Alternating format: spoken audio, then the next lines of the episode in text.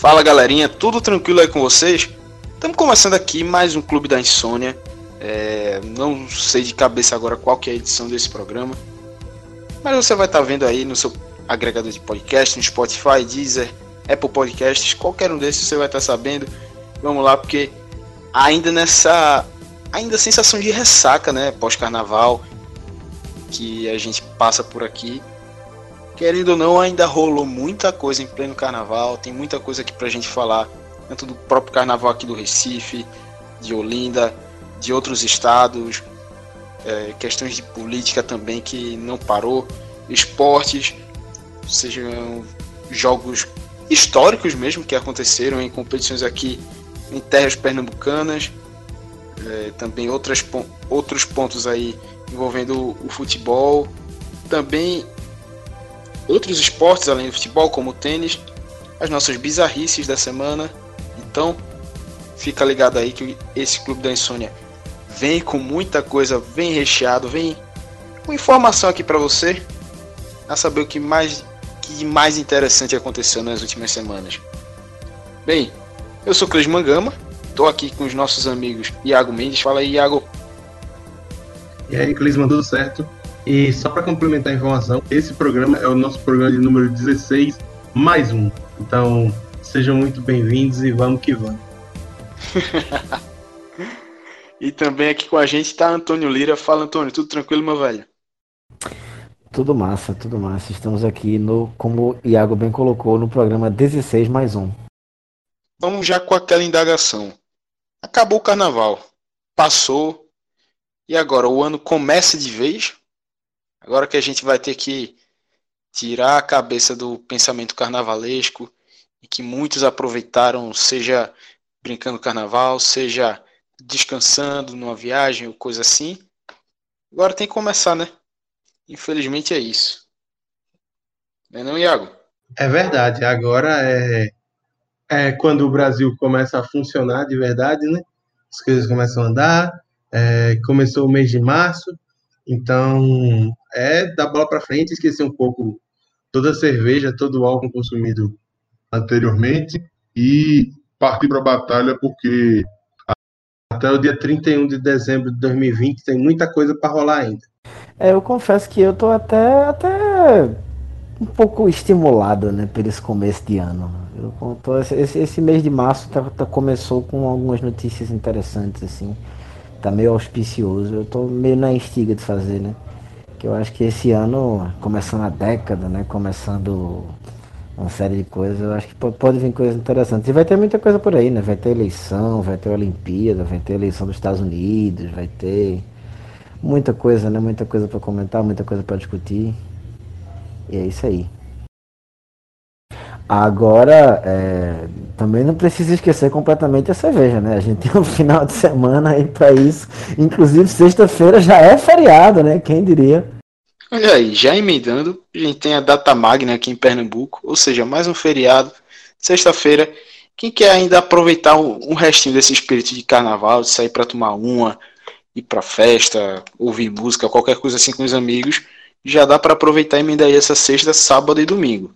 A não ser que você seja jornalista e provavelmente estará no plantão da vida. Mas faz tá parte. Falando comigo, é? Não, também fala de mim, Iago. Porque eu tô de plantão não só na sexta, como no sábado também. É um show, meu amigo, é um show. Eu e tô no plantão no domingo. Que beleza. E só para não deixar os nossos ouvintes tristes, dizer que ninguém precisa ficar preocupado, não. Porque o próximo carnaval começa no dia 16 de fevereiro de 2021, logo mais cedo, e faltam 350 dias para quem quiser começar a contagem regressiva. Lembrando que a gente está gravando este programa no dia 3 de março. Exatamente, madrugada aqui, dia 3, já tendo virado. Então, passando aqui dessa, dessa nossa reflexão de início de 2020, agora oficialmente, né, após o carnaval, a gente chega aqui, aproveita o clima de carnaval já para seguir falando sobre cultura.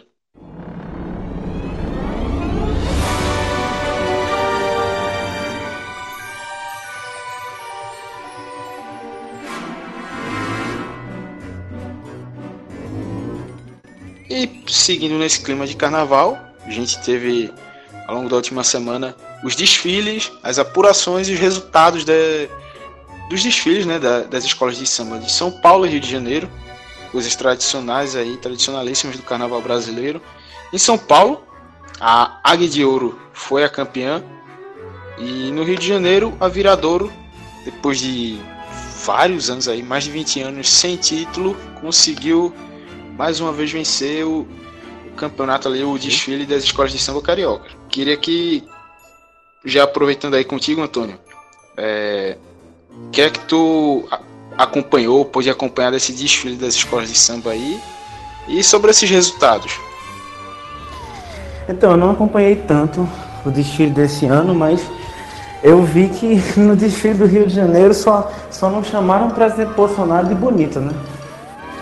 Tanto direto ou indiretamente, a maioria das pautas era muito direcionada assim com esse terror político, e vi muita gente tentando deslegitimar, dizendo que, ah não, porque é tudo bicheiro e tal, mas que você vê, nem os bicheiros estão com paciência mais para Bolsonaro lá no Rio de Janeiro, pra você ver como é que tá a situação. E tu, Iago, o que é que tu pode acompanhar desse desfile das escolas de samba, tanto de São Paulo quanto do Rio? Resultados? Tu, como um grande fulião que é, acredito também que um grande apreciador do samba, hein? Passa a tua visão aí do que que rolou. Bom, Clisman, é, o carnaval desse ano foi muito marcado, como o Antônio falou, por manifestações políticas. E aí eu queria começar falando por São Paulo, que teve uma campeã inédita, que foi a Águia de Ouro, e que venceu com um samba falando sobre a importância da educação, coisa que tem sido tão negligenciada e que a gente tem batido tanto nessa tecla de que é muito importante para o país durante esses 14 para 15 meses do governo Bolsonaro.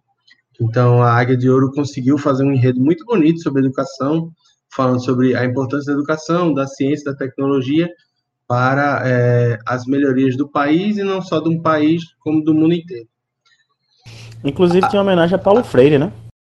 Sim, tinha algumas homenagens a Paulo Freire, tanto em alas quanto em carros alegóricos.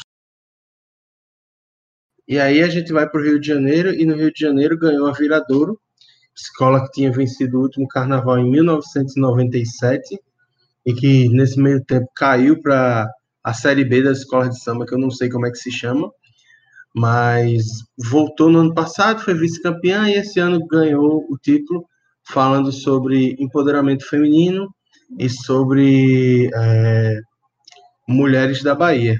Ou seja, outro tema de forte cunho político e que meio que vai de encontro com a política do governo federal.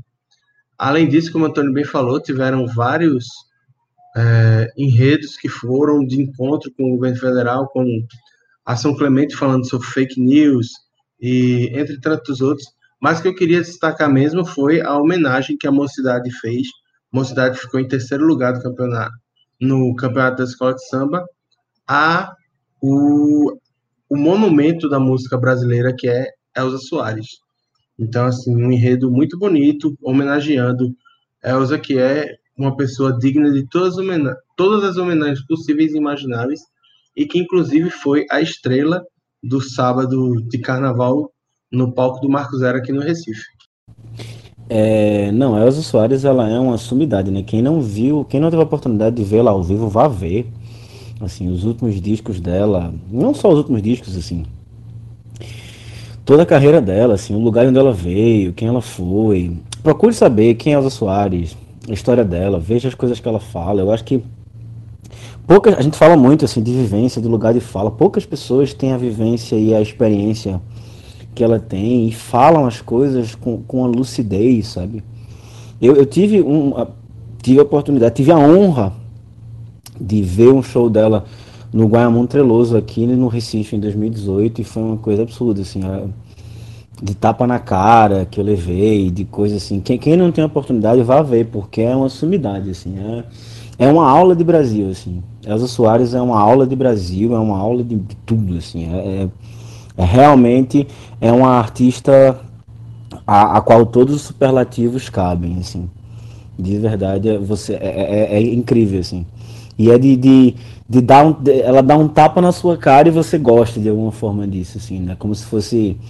Falei muito na época, é como se fosse sua avó, né? A sua avó chega e dá aquela bronca, mas é aquela bronca que a sua avó fala e você cala, porque ela é sua avó, né? Ela sabe muito mais que você. E quem é você perto da sua avó, né? Voinha, né? Então vão lá ver o show de Voinha se tiverem oportunidade aí, porque vale muito a pena. E para não dizer que não falei das flores, é, aqui em Pernambuco a gente também tem samba. E também tem escolas de samba que deveriam ser muito mais valorizadas do que o são. E esse ano, é, para variar um pouco, quem foi a campeã foi a Galeria do Ritmo, escola do Morro da Conceição, que conseguiu barrar o 12 campeonato consecutivo das Gigantes do Samba, que é a escola mais dominante do carnaval pernambucano assim, em muito, muito tempo. É um negócio impressionante o domínio que a Gigantes do Samba tem, e isso reforça ainda mais a, a grandiosidade do que foi feito pela Galeria do Ritmo, que teve como cantora, como intérprete esse ano, a sambista Karine Spinelli, que não é muito conhecida, pra, pelo menos para mim, mas que sempre está nos eventos de samba da cidade e sempre é atração, por exemplo, no próprio carnaval mesmo, do palco de samba, é da noite do samba no palco Marco Zero.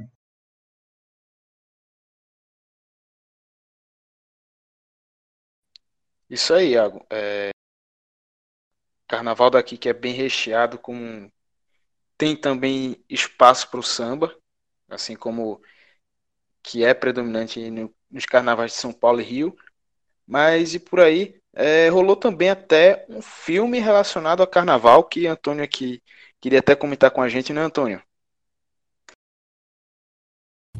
Isso, foi o fim de festa do Hilton Lacerda, que é o mesmo diretor de tatuagem, que teve a estreia, ou pré-estreia, né, a premiere dele, né, com, com elenco e tudo, no Cinema São Luís.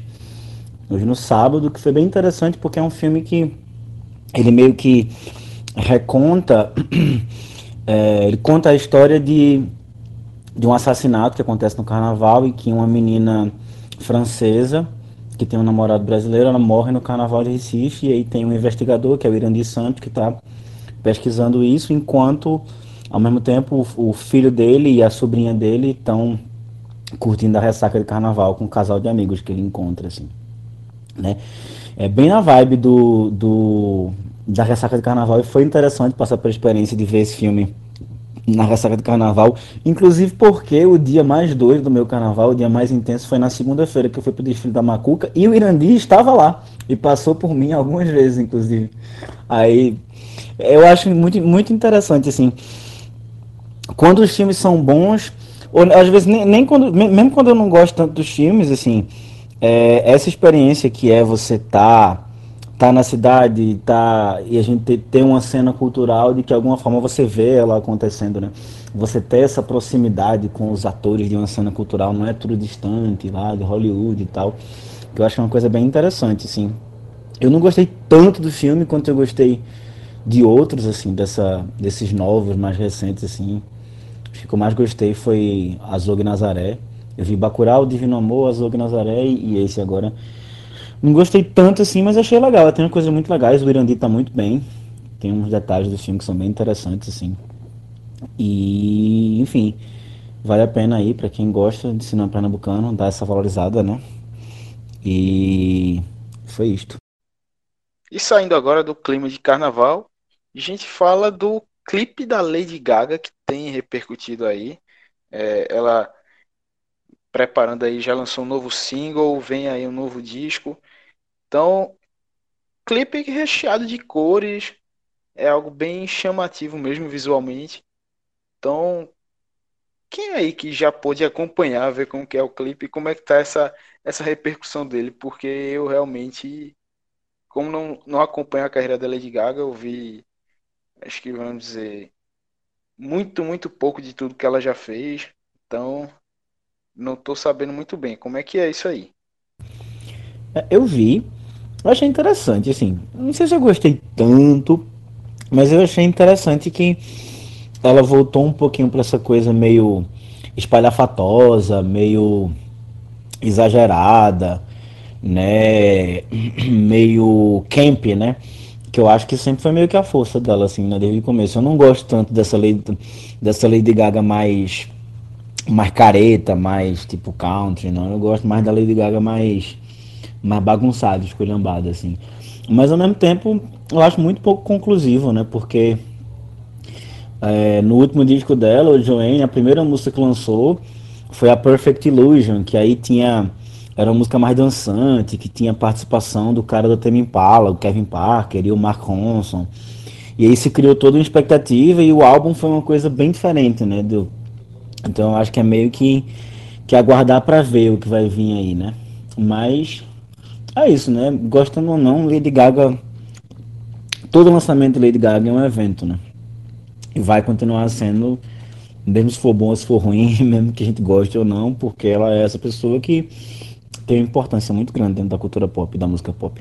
Só fazer a ponto com o que o Antônio estava dizendo, acho que o A Perfect Illusion, que é, ou é a Million Reasons, eu não lembro, que bem o nome da música que ele falou, mas é a que tem, a turma tirou onda e fez altos memes com o molejo, né, Antônio? Exatamente, é a Perfect Illusion. It wasn't love, it was a perfect illusion. Ou não era amor, era cilada.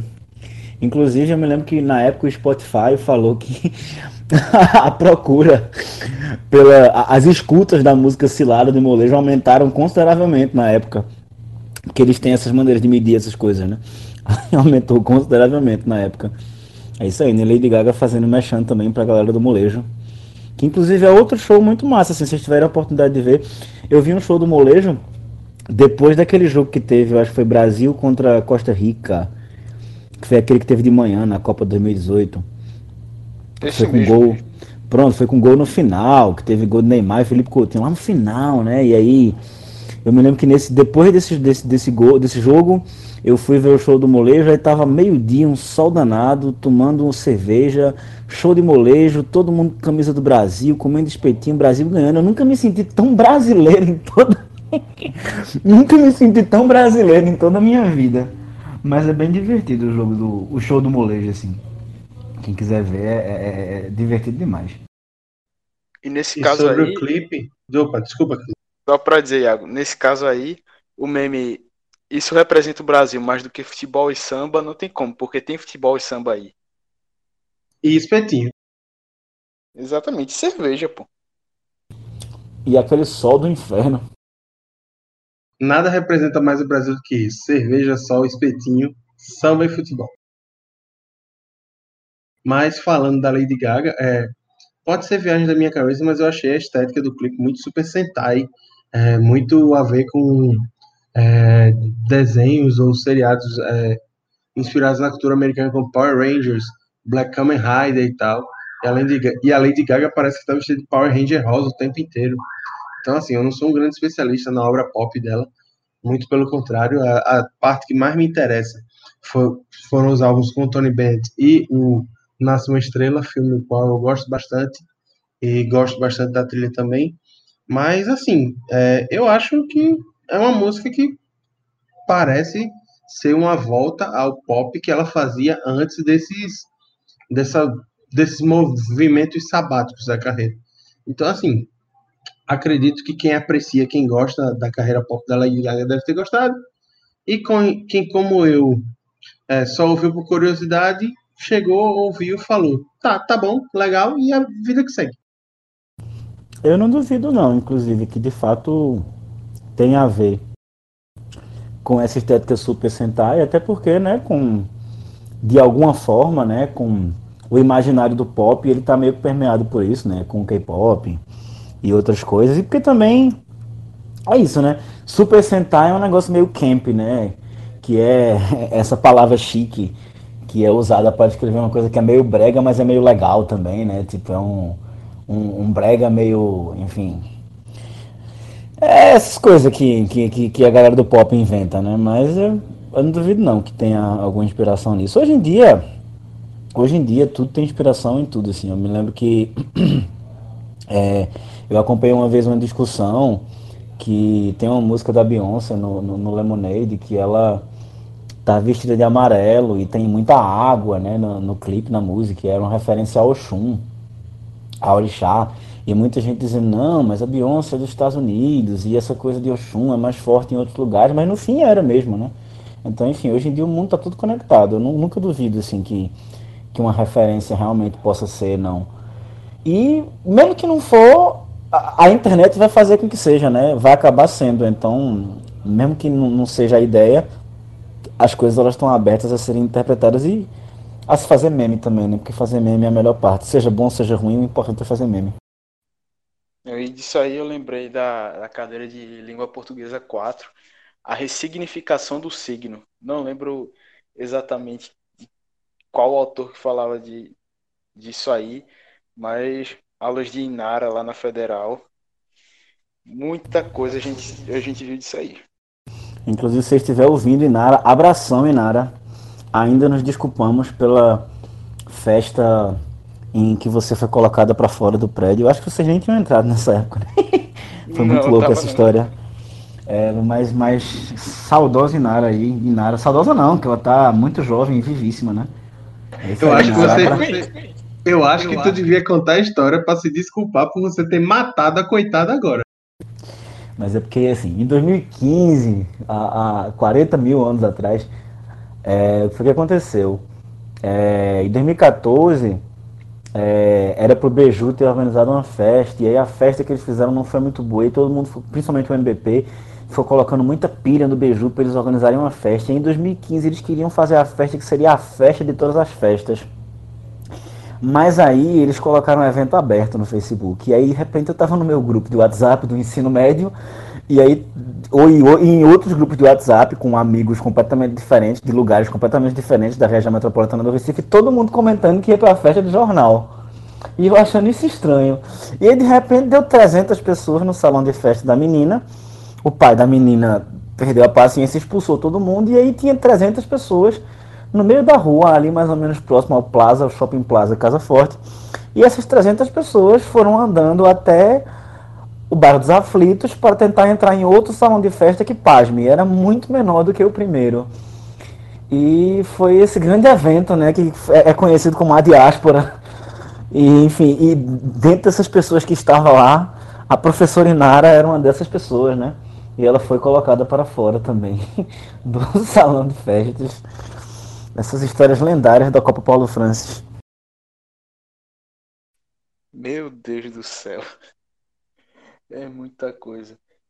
E aí a gente passa, Antônio e Iago, queria ver de vocês, primeiro, 2020 é o ano do Big Brother Brasil, porque, lógico, a gente sabe que o Big Brother, desde seu lançamento, tem muita repercussão é, e passa por já duas décadas aí com uma, a questão tecnológica também, a maneira de, de que ele é repercutido. Esse ano agora está tendo mais força ainda a repercussão nas redes sociais, Facebook, Twitter, Instagram, o que que for aí, só da Big Brother. Então, dá para dizer que esse ano agora, 2020, com a reformulação que teve no programa, é, também com convidados já famosos é, da internet, tem tornado o programa mais atrativo, com maior participação do público. É, as tretas que estão rolando também, por se tratar de algumas pessoas públicas muito conhecidas, também tem dado ares mais. Uh, não sei muito bem a palavra, mas ares melhores, talvez, até pro reality show. Fala aí a tua opinião, Iago. Se melhores, não sei, Clisman, mas assim, eu acho que duas coisas fazem diferença para a gente ver Big Brother em tudo que a gente acessa de rede social e em todos os lugares as pessoas comentando na rua. E para mim é a febre de, da TV nesse ano, que é um a mistura de pessoas comuns com influenciadores digitais, que é a mais nova carreira super hiper mega lucrativa, né? Pessoas que a partir dos, de suas contas no Instagram e no Twitter passam a ditar o que é moda, o que está certo, o que é errado, e o que vale, o que não vale, quem está cancelado e quem está ativado. E a segunda é a história da polarização ideológica e política que a gente vive e vê todo dia quando a gente bota a cara na rua, quando a gente liga a TV ou quando você entra no seu grupo de WhatsApp da família. É, tudo isso foi colocado de maneira estratégica para que pessoas muito diferentes, com trajetórias muito diferentes e com objetivos muito diferentes, estivessem dentro de uma casa, representando uma boa parte da população brasileira que, um, ou é uma das pessoas, ou se vê em uma das pessoas anônimas que está na casa, ou dois, quer ser um dos influenciadores que estão na casa. Então, acho que essa receita tem feito o sucesso, tem feito a cabeça das pessoas, e acho que deve se tornar uma tendência, porque a edição desse ano é, de longe, a mais comentada e a mais vista que eu já ouvi falar. Pessoas que, assim, eram até meio é, avessas ao Big Brother, que eu conheço, estão assistindo e comentam e estão super integradas nas discussões que foram levantadas na casa. É, muitas coisas, muitos assuntos relevantes foram levantados em discussões de participantes como machismo, militância feminina, é, racismo, entre outras coisas. Para quem está assistindo, eu acho que é uma atração bem válida e que tem feito pensar. Eu, particularmente, não tenho acompanhado. Eu só fico sabendo muito mais pelo Twitter e por influência de outras pessoas que do meu convívio que estão assistindo. Mas, assim, é, eu continuo não curtindo muito o formato do programa e achando meio sem graça, mas acho que é válido. Tudo que levanta discussões válidas sobre coisas tão importantes como, mais uma vez que eu disse, como racismo, feminismo e machismo, eu acho que é válido demais assistir, usar como ferramenta de informação e tomara que faça as pessoas pensarem e se tornarem melhores, né? Eu tenho minha dúvida de até que ponto essas discussões que estão acontecendo em torno do Big Brother, elas realmente geram uma reflexão ou elas são muito mais um embate entre pessoas que já concordam com, com certos assuntos e falam. Assim, não sei. Eu entendo que o Big Brother, óbvio, por, por ter um, um alcance de TV aberta, né? Como tudo na Globo, ele, ele vai para fora da bolha, mas eu também não sei até que ponto. Não, não sei muito até que ponto essas discussões são porque é isso também, né? 2005, o João Willis era o namoradinho do Brasil. E todo mundo votou nele e tal, não sei o quê. E é, sei lá, 15 anos depois a gente tá na situação que a gente tá, né? E agora sim, eu acho tem muitas coisas interessantes nesse Big Brother, essa coisa de pegar os influenciadores digitais e a maneira como os influenciadores digitais estão lidando com isso é muito interessante também. É, o Big Brother hoje, 20 anos depois, ele continua num mundo em que é tudo completamente diferente, né? É, é clichê lugar comum falar isso, mas as redes sociais mudaram tudo, a dinâmica de celebrização é outra, é, a maneira como a mídia funciona é outra, é tudo muito diferente e ao mesmo tempo é tudo muito mais próximo, é tudo muito mais nublado, é tudo muito mais difuso. E eu acho que também há mas eu acho que assim, existem as performances das pessoas dentro da casa e existem, sei lá, o experimento social, né, dentro da casa, mas também existem as performances das pessoas nas redes sociais e o experimento social nas redes sociais. Tudo que a gente escreve nas redes sociais está sendo colocado também ao mesmo tempo, assim.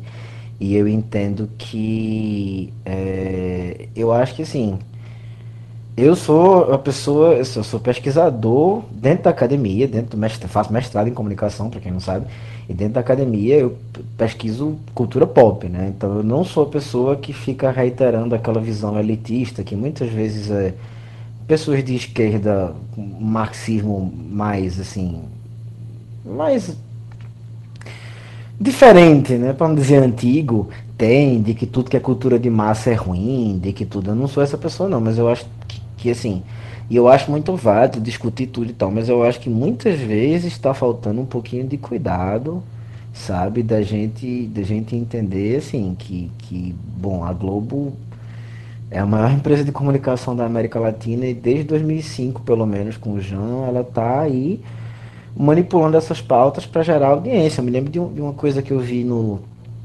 no, o pessoal falando, ah, porque teve um, uma menina que ficou com fome, porque ela, ela tinha perdido uma das provas lá e estava sem estaleca para poder comprar comida. Aí o pessoal falando, fome não é entretenimento. Bom, assim, tudo que o Boninho quiser que seja entretenimento é entretenimento, né? E aí ou você aceita isso ou você rompe com isso, mas a partir do momento assim, é, sabe, eu acho que é, é um pouquinho complicado também você ficar muito nessa coisa de ah, porque eu vou votar nesse cara porque ele é o escroto e esse é ruim, assim, a gente a gente acha que às vezes a gente acha que, que, que o que a gente está falando é um argumento mega politizado, mas na verdade assim, a politização ela pode servir ela pode ser só um verniz que está por cima de é, no fim a engrenagem que faz esses reality shows funcionarem, né? Que de novo não é uma coisa não é uma coisa ruim. Eu acho que você tem direito de assistir o que você quiser, mas eu acho que a partir do momento que você vai assistir um reality show, você tem que entender que aquilo é um produto massificado e que assim, sabe, não precisa você ficar. Parece que as pessoas às vezes elas precisam colocar elas não podem assistir só pelo entretenimento, então elas precisam justificar que há algo de político ali. E claro, tudo tem um potencial de ser político, mas ao mesmo tempo, se tudo é político, nada é político. Porque se alguma coisa é tudo, essa coisa também é nada também, sabe? Porque precisa haver uma distinção, né? Então eu acho que, que, que é importante tomar cuidado de que, assim, é... as redes sociais aí, a gente está se expondo o tempo todo, os algoritmos estão aí, as coisas estão aí, e também não é para assumir aquele discurso mega conspiratório, mas ao mesmo tempo eu acho que precisa tomar um pouquinho mais de cuidado para também não ser tão engrenagem, sabe? Para também não ser. E muitas vezes, assim, achar que na verdade eu tô abalando porque eu tô fazendo esse textão aqui e tô. E eu sou muito diferente daquele bolsominion que é só alienado, quando na verdade eu tô sendo tão engrenagem desse sistema quanto, sabe? Porque, enfim, é, é, as pautas ditas politicamente corretas ou mais certas, ou enfim, elas também podem ser manipuladas para interesses de empresas que estão aí querendo lucrar, né? Mas ao mesmo tempo eu estou achando interessante, assim, porque é, é, é, é, tem uns tem uns personagens muito, é, os memes são sempre engraçadíssimos, né? E, e, é muito interessante ver também que, como são influenciadores digitais, então os outros influenciadores digitais que já conheciam eles acabam replicando. Assim, então você tem uma rede de, de, de. Eu acho que esse Big Brother ele tem uma coisa assim, de estar tá todo mundo assistindo junto e comentando mais do que tinha nas outras. E de fato, deu uma volta, né? Porque eu acho que fazia, fazia um tempinho que Big Brother não estava empolgando tanto quanto quanto tava quanto teve esse, né?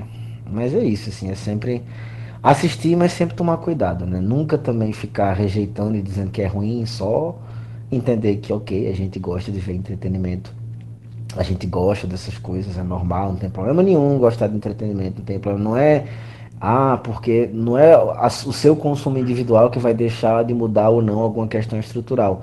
Mas ao mesmo tempo você pode ter o seu consumo individual com um pouquinho mais de cuidado para também não, não ser tão enganado assim, né?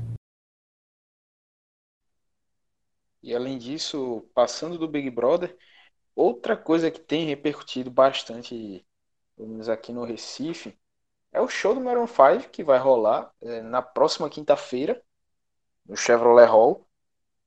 Show que esperado, porque é uma banda de bem massificada, de muito sucesso no, é, no cenário internacional, sendo que tem um certo uma certa questão aí que tem pegado um pouco, que foram o preço dos ingressos. Apesar de que o show com certeza deve lotar, deve ter muita gente, não só daqui de Pernambuco, mas de várias outras partes do Nordeste.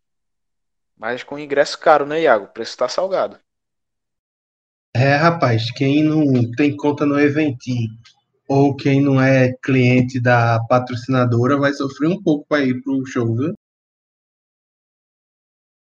O ingresso mais barato é a meia entrada para a pista, que está custando 175 reais. Ou seja, a pista inteira ali na esplanada do Classic Hall, vai, o show que vai acontecer na próxima quinta-feira. É, o ingresso inteiro está custando 360, 350 reais. E o ingresso mais caro chega a 640, que é o ingresso da front stage. E tem outro setor que é o balcão VIP, que eles chamam, que custa 580 e a meia é 290. Particularmente, eu acho que é um, um preço bem salgado para uma banda que, assim, posso estar enganado, mas não é das mais populares aqui em Recife. Eu vejo o Maroon 5 como uma banda, sei lá, de quarto ou quinto escalão, talvez, do pop rock mundial.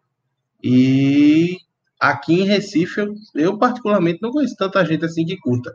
É claro que por ser um show internacional e que por ser um dos, um, um dos poucos locais do Nordeste que vão ter, com certeza vai ter muita caravana.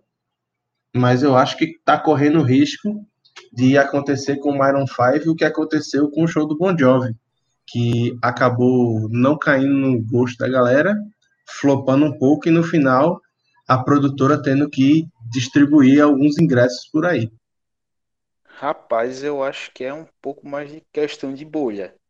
É, Maroon 5, pelo menos na minha bolha assim da galera que eu conheço, tem muita gente que curte, é, alguns que vão, já que não é a maioria assim, mas conheço muita gente que curte a banda, que acompanha eu acho que, pelo menos, a minha visão do que do que me circula, assim, né, das pessoas que eu conheço, acredito que vai ser um show que vai, vai dar gente. Vai ser interessante. E até saiu já o set list com 22 músicas que serão tocadas, vários sucessos aí. Eu, de cabeça, não lembro agora, assim, Sugar, é, entre outros hits da, da banda, mas é, para quem curte, para esses meus amigos aí que vão pro show que já falaram, é, disseram que o setlist tá bom e que vai ser, vai ser bacana mesmo. Tu teria alguma coisa a falar também, Antônio? Sunday morning, rain is falling. Eu gosto dessa música, Sunday morning.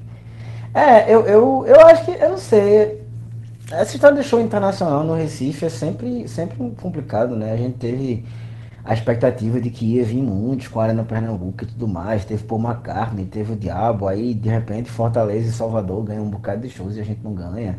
E aí quando vem, vem caro.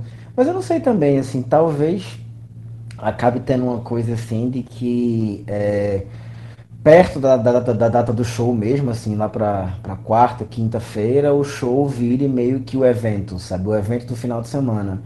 E aí muita gente, assim, com poder aquisitivo maior, né? Que a galera de boa viagem, que é essa vibe meio Maroon 5, né? Meio. Eu não vou.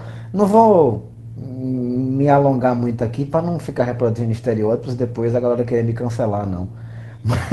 Mas, assim, eu acho que talvez acabe aparecendo mais, mas eu não sei. É, é sempre muito, muito, tudo muito nebuloso essa questão de organização de show aqui no Recife. Era um show que eu até gostaria de ir, mas eu fico pensando também assim, é caro, né? Você gastar dinheiro pra. E se eu não me engano, ele tava no Peixe Urbano. Ou, ou, ou não sei nem se existe Peixe Urbano ainda, mas ele tava em algum desses sites de tá sim, sim, tá sim, tá sim, tá sim.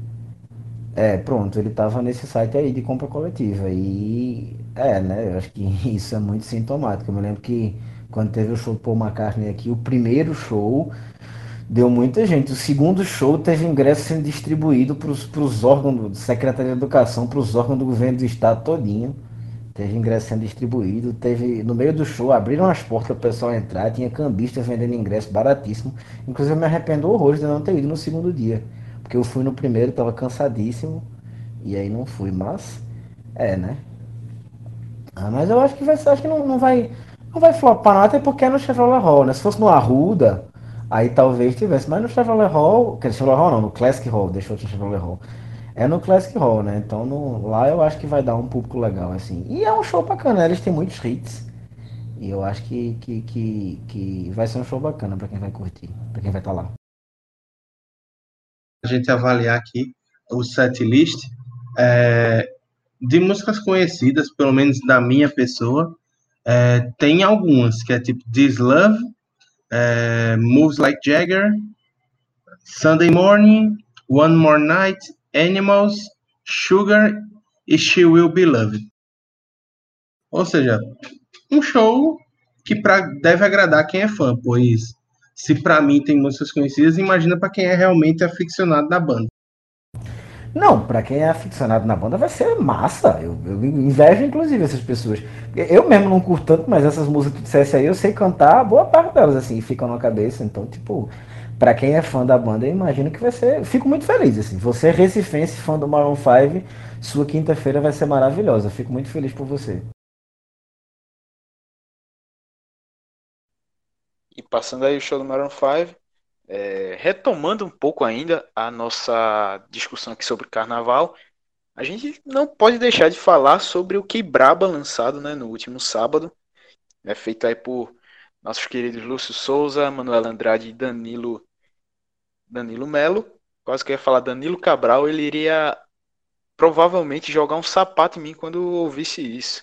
Mas enfim. Secretário de Educação, secretário de Educação do Estado. Que é, foi, né? Agora não é mais. Mas já foi secretário de Educação do Estado. Grande Danilo Cabral. Exatamente. É, que braba que o pessoal acompanhou os dias de, de carnaval, de shows lá no Recife Antigo, no Hack Beat principalmente, é, as várias atrações de, que tiveram por lá. É, então, o trabalho que eles fizeram, tanto está resumido né, nesse podcast, com a repercussão do que, que rolou, dos vários shows que tiveram lá no Recife Antigo, além também dos textos que o pessoal lançou é, ao longo da semana durante o carnaval. Então, para você que não ouviu ainda, vale demais procurar lá no seu agregador de podcast, no Spotify, no Deezer, no Apple Podcasts. Vê lá na lista do Caixa de Brita, vê lá o que braba sobre o carnaval, que o programa tá sensacional, tá show de bola que o pessoal fez. Então, é, terminando aí falar sobre o que braba, a gente já emenda aqui com a dica da semana. Iago, Tens alguma dica aí cultural para passar para a galera nessa semana? Por incrível que pareça, tenho e é sobre algo que está sendo lançado agora. Eu que normalmente trago as dicas das coisas mais antigas, é, vou falar sobre um filme um novo na Netflix que foi mandado, acho que foi lançado no dia 1 de março, chamado Por Lugares Incríveis. Agora, não se surpreenda com o trailer. O trailer é um trailer fofinho que apresenta um romance de adolescente que todo mundo acha que é um filme muito bobinho, mas tem que se ligar porque é um filme que aos poucos vai deixando a trama cada vez mais densa e que para quem para quem tem algum, algumas, alguns problemas pode ser que tenha alguns gatilhos, porque ele fala de maneira muito aberta sobre transtornos mentais luto e também tem algumas questões sobre suicídio. É um filme bastante legal, só que você tem que estar tá muito ok para assistir. Então, assim, se você não estiver bem, dá uma, dá uma segurada, no, uma passada. É o mesmo esquema do Neo, Neon Gênesis Evangelho, que inclusive Antônio e Lúcio fizeram um programa o Caixa de Brita, dedicaram um Zona Fantasma a ele, só vá se você tiver muita certeza de que você está muito bem e que aquilo não vai lhe afetar. Porque é um filme que bate, que dá um. mexe um pouco aqui dentro.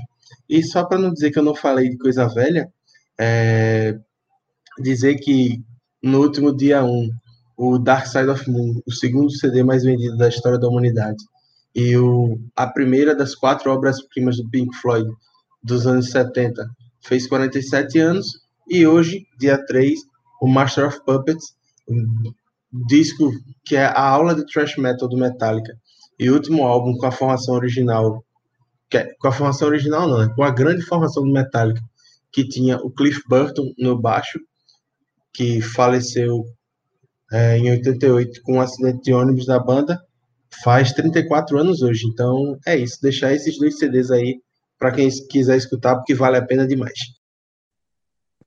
É, Antônio, tu já tem a tua dica cultural aí da semana para passar para a galera? Então, eu vou mandar uma dica cultural que, que pode parecer meio óbvia, mas que na verdade me surpreendeu. É a nova música, do, novo, nova música e novo clipe do Strokes. Aí, meu Deus, você indicando Strokes em 2020. Pois é, mas incrivelmente tá muito bom a nova música do, o novo clipe do Strokes, Bad Decisions. Já tinha lançado outra música antes, assim, mas essa Bad Decisions eu achei bem legal, assim. É, e tem até uma, um, um, subtexto, assim, né? Tipo, de você pensar que eles lançam uma música falando sobre decisões erradas depois de terem tomado algumas decisões criativas erradas, né? E eles estão para lançar um disco novo e eu tô meio empolgado, assim. E aí eu vou indicar isso.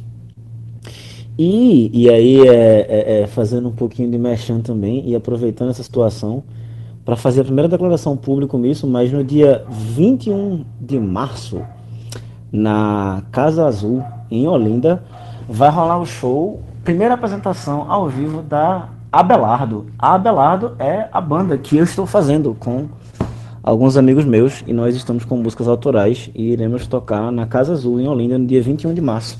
Mais informações serão divulgadas depois, mas é isso aí, né? A gente tem que se promover também. Enfim. Porra, vai ter cobertura do Caixa de Brita, Antônio? Antônio? A gente vai ver, né? Então vamos, vamos ver aí, vamos ver se a gente consegue essa credencial, né? Porque, enfim, claramente é um evento muito concorrido, né? Muitos artistas do. jornalistas do mundo todo estarão lá presentes nesse evento.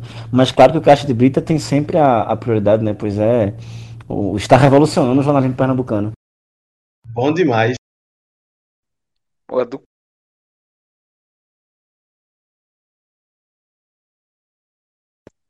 E para deixar aqui a minha sugestão da semana, dessa vez eu tenho alguma coisa para trazer. É, dois lançamentos de discos que saíram no dia 28, lá na sexta-feira, última sexta. É, primeiro, queria falar mais rapidamente do álbum This Grey Man, que é do um álbum de covers do John Dolmayan, o baterista do System of a Down, com vários covers lá, com participações de, de artistas como o Serge Tankian, vocalista do System, com um cover que ficou bem controverso do Starman do David Bowie. É, eu particularmente achei legal, mas gerou um hate muito grande nas redes, nas redes sociais. É, entre outras participações lá também do Tom Morello, do Rage Against the Machine, também do. Do. Putz, esqueci, o vocalista do Avenged Sevenfold, esqueci o nome dele agora. Mas enfim. É, então tem uma. É, é um álbum que eu achei legal em si, algumas músicas lá, vários covers interessantes, e acho que, que vale a pena para quem curte o System, para quem acompanha o trabalho da os trabalhos paralelos dos, dos seus integrantes, vale dar o play. E a segunda, também outro álbum lançado no dia 28, o álbum F8 ou F8 do Five Finger Death Punch, é o oitavo álbum deles de que eles lançam. Então, Gostei porque o Five Finger Death Punch, para quem não sabe, é uma banda de é, new metal, tem uma pegada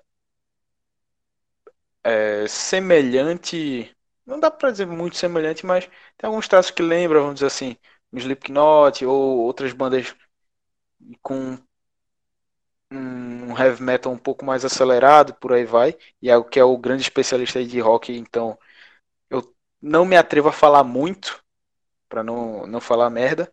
Mas enfim, é um álbum que eu gostei. É, tem as músicas mais pesadas, mais velozes, com aquele cultural mais forte que antecede os, os refrões, que são características do, do Five Finger Death Punch. Mas também tem algumas músicas acústicas que, que realmente tem caído no gosto da banda e também eu tenho gostado. É, dá para se dizer também um outro destaque porque é o álbum realmente 100% produzido, enquanto desde o período que o vocalista Ivan Moody está sóbrio. Ele largou bebida e drogas, se eu não me engano, em 2017, 2018, nessa faixa. Acho que 2018, na verdade. E chegou a produzir um álbum anteriormente, o Injustice for None, for No One, sendo que é, não em toda essa produção ele ainda não tinha estado sóbrio, vamos dizer assim. Chegou a entrar na clínica de reabilitação e tudo mais, é, ainda com o disco em, em, no processo de. Estava sendo feito. E agora não, 100%. E com isso a banda ganhou uma sonoridade um pouco diferente. É, eu vejo que está um pouco mais leve é, em questão instrumental com relação a álbuns anteriores mas a questão das letras das músicas é, ganhou uma, um amadurecimento enorme com temáticas, sejam elas irônicas ou mais reais mesmo, é, muito poderosas, que eles estão estão conseguindo desenvolver bem E o Ivan, nesse período sóbrio, tem se mostrado um letrista muito melhor. Pelo menos a minha visão é essa. E com isso eu fecho as minhas indicações da semana. A gente fecha com isso também o bloco de cultura aqui do, do Clube da Insônia. E a gente vai passando também para a política agora, que tem muito mais coisa ainda para a gente debater. Vamos embora.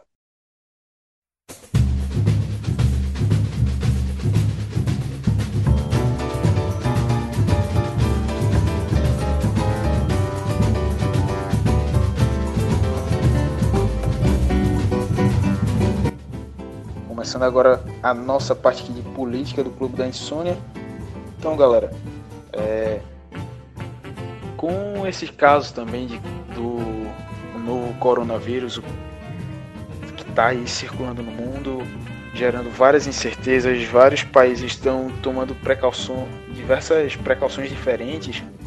É, com isso aconteceu também a disparada do dólar e do euro no mundo aqui no Brasil a gente sente os reflexos porque além de questões é, de medidas econômicas aqui do país, é, o crescimento e outras previsões ficando abaixo do que originalmente era esperado, ainda tem esse caso do, do coronavírus que está assolando aí o mundo e está mexendo ainda no câmbio dessas moedas.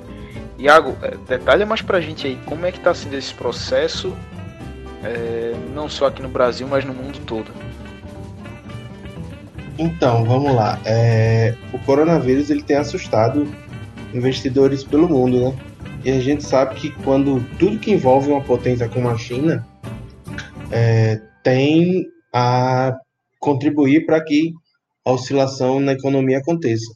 E não é diferente com o Brasil, que depois que começou a haver suspeita de casos, é, começou a haver uma disparada inacreditável do dólar e do coronavírus, tanto que assim, é, ontem, no dia 2 de março, foi registrada a, o décimo dia com alta consecutiva do dólar e do euro, fechando com o real, o real valendo, que é, o dólar valendo R$ 4,47 de real, sendo que ao longo do dia o dólar chegou a R$ 4,50 enquanto o euro fechou o dia em R$ 4,98, chegando a R$ 5,00 o valor de um euro.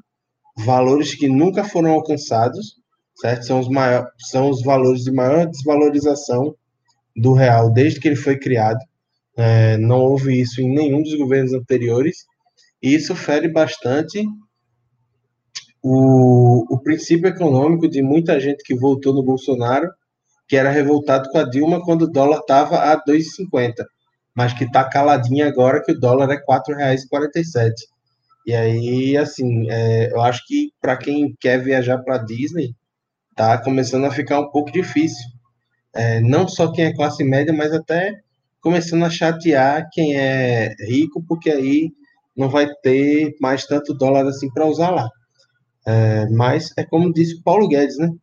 Estava é, uma festa muito grande de empregada doméstica que não visitar Orlando.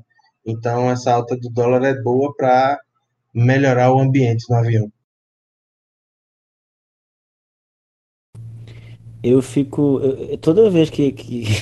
Nessas experiências que eu tô tendo agora de, de gravar o, o Clube da Insônia, aí eu, é, é nesse momento que você começa a se conectar e ter empatia com os colegas jornalistas com é, os colegas humoristas, né? Todas as pessoas que, que precisam ter algum tipo de criatividade na hora de comentar esse tipo de coisa, porque é, é, é olha, é, é, é, tanta, eu não sei, é, é, não tem mais nem superlativo, não tem mais nada que você possa dizer. É uma coisa tão absurda, sabe? Eu me lembro na, na época de Dinho. Ah, assim, é claro que. existem, existem motivos diferentes que podem fazer o dólar estar em alta, né? É óbvio que existem motivos, mas ao mesmo tempo, velho, na época de Dilma o discurso era um e agora não, é bom, é o dólar daqui a pouco vai bater cinco reais e não, tá ótimo, tá tudo bem e e ainda fica, não, porque Paulo Guedes, Bolsonaro rima é Paulo Guedes. O que é que Paulo Guedes fez, sabe? O que é que foi feito pela economia do país, assim? Tipo, é um negócio É um negócio realmente impressionante, né? E, e agora sobre o coronavírus, é, até eu tenho, eu tenho sugiro até que as pessoas deem uma olhadinha no que o Drauzio Varela está falando, porque é, me parece que não é que não, o coronavírus não seja grave, mas tem muito de histeria coletiva nisso tudo, sabe? Tem muito de histeria coletiva e que não é uma coisa tão absurda assim. Eu, eu, agora, inclusive, tem gente andando de máscara na rua, aqui no Recife, dentro do ônibus e tal, o que é sempre legal, é sempre. É, tá, as pessoas deveriam andar mais assim, mas ao mesmo tempo tem, tem uma coisa meio de histeria coletiva nisso tudo. Para pensar, é... o coronavírus mata muito menos que a dengue. E aí a gente não vê um décimo da, da preocupação que está tendo com o coronavírus com os casos de dengue que a gente tem todo ano no verão. Então acho que isso é um contraponto para que deve levar a gente a pensar. Parece que o nosso, nosso nossa síndrome de vira-lata de achar que o cachorro do outro sempre é do, o gramado do outro sempre é melhor chegou até para as doenças virosas e arbovirosas. É, e também a gente vê que o, o grau de mortalidade do, do, novo vírus aí, ele é relativamente baixo. É, e para que ele se torne mortal, é preciso alguns fatores, como alguns agravamentos de saúde, por exemplo, imunidade baixa ou alguns problemas respiratórios que o paciente já apresente, além também de ter questão de idade mais avançada, ou seja, é, é um pânico que está tá sendo criado sem tanto sem ter o porquê necessariamente para isso, por causa de muitas informações desencontradas, é, um tom alarmista é, acima do, do normal que parte da imprensa vem tratando.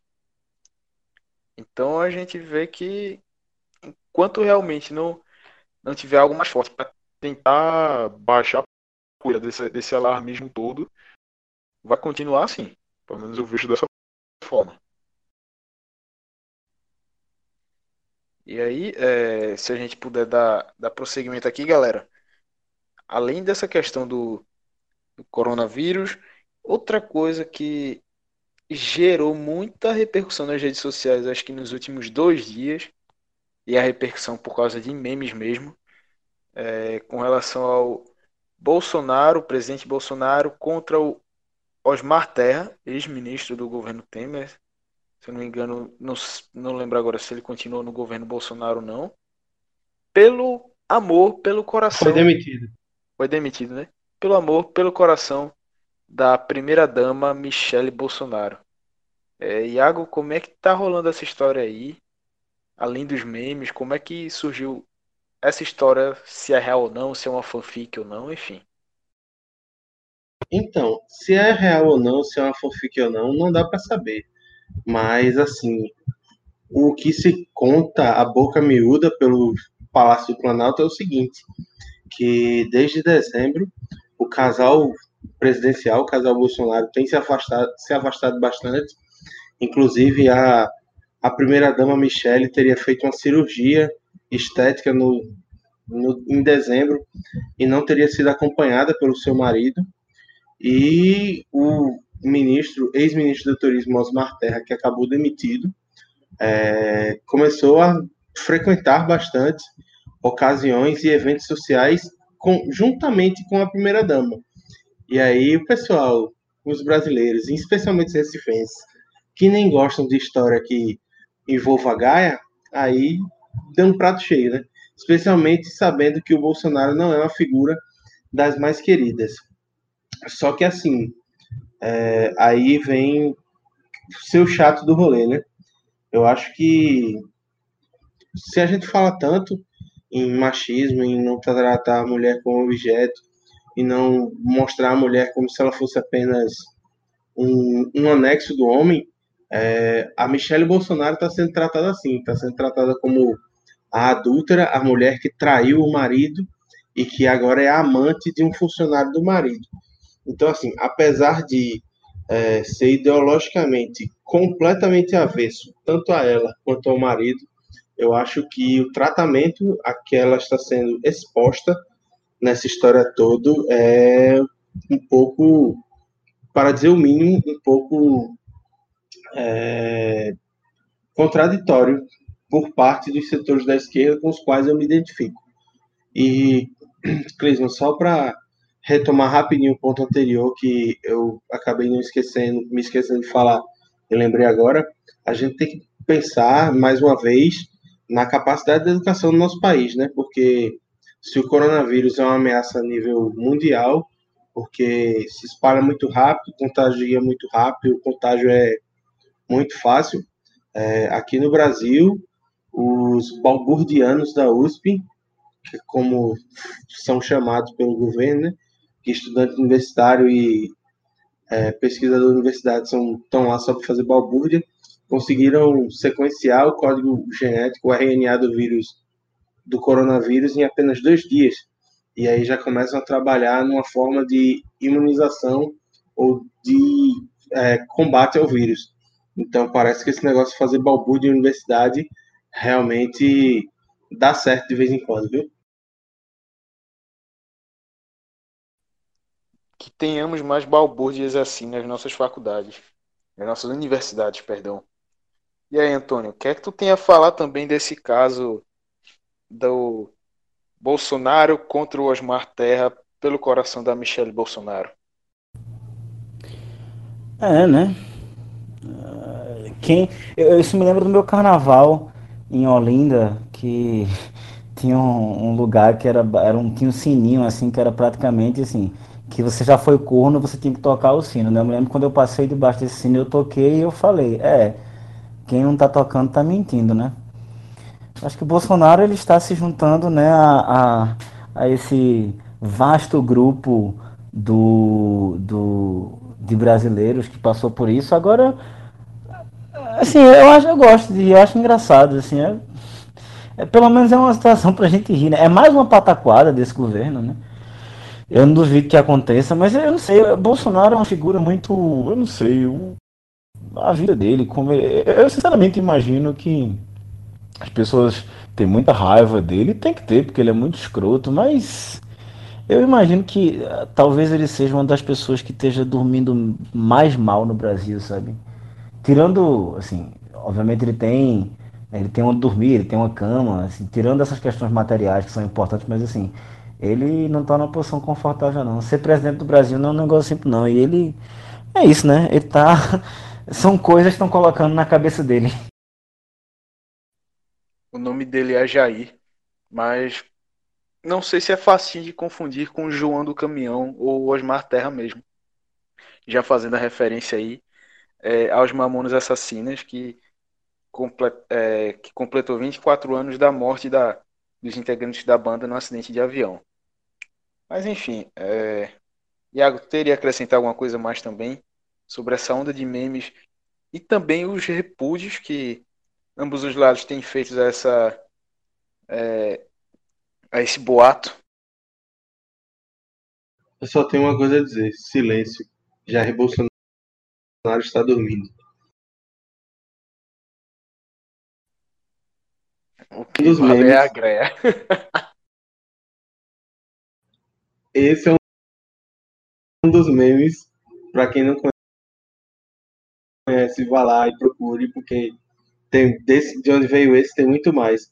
Mas, assim, só falando sobre o que Lúcio apontou do presidente ser uma das pessoas que mais dorme mal no Brasil, é aquela história. Uh, ele procurou o ninho de cobras em que se meteu, né?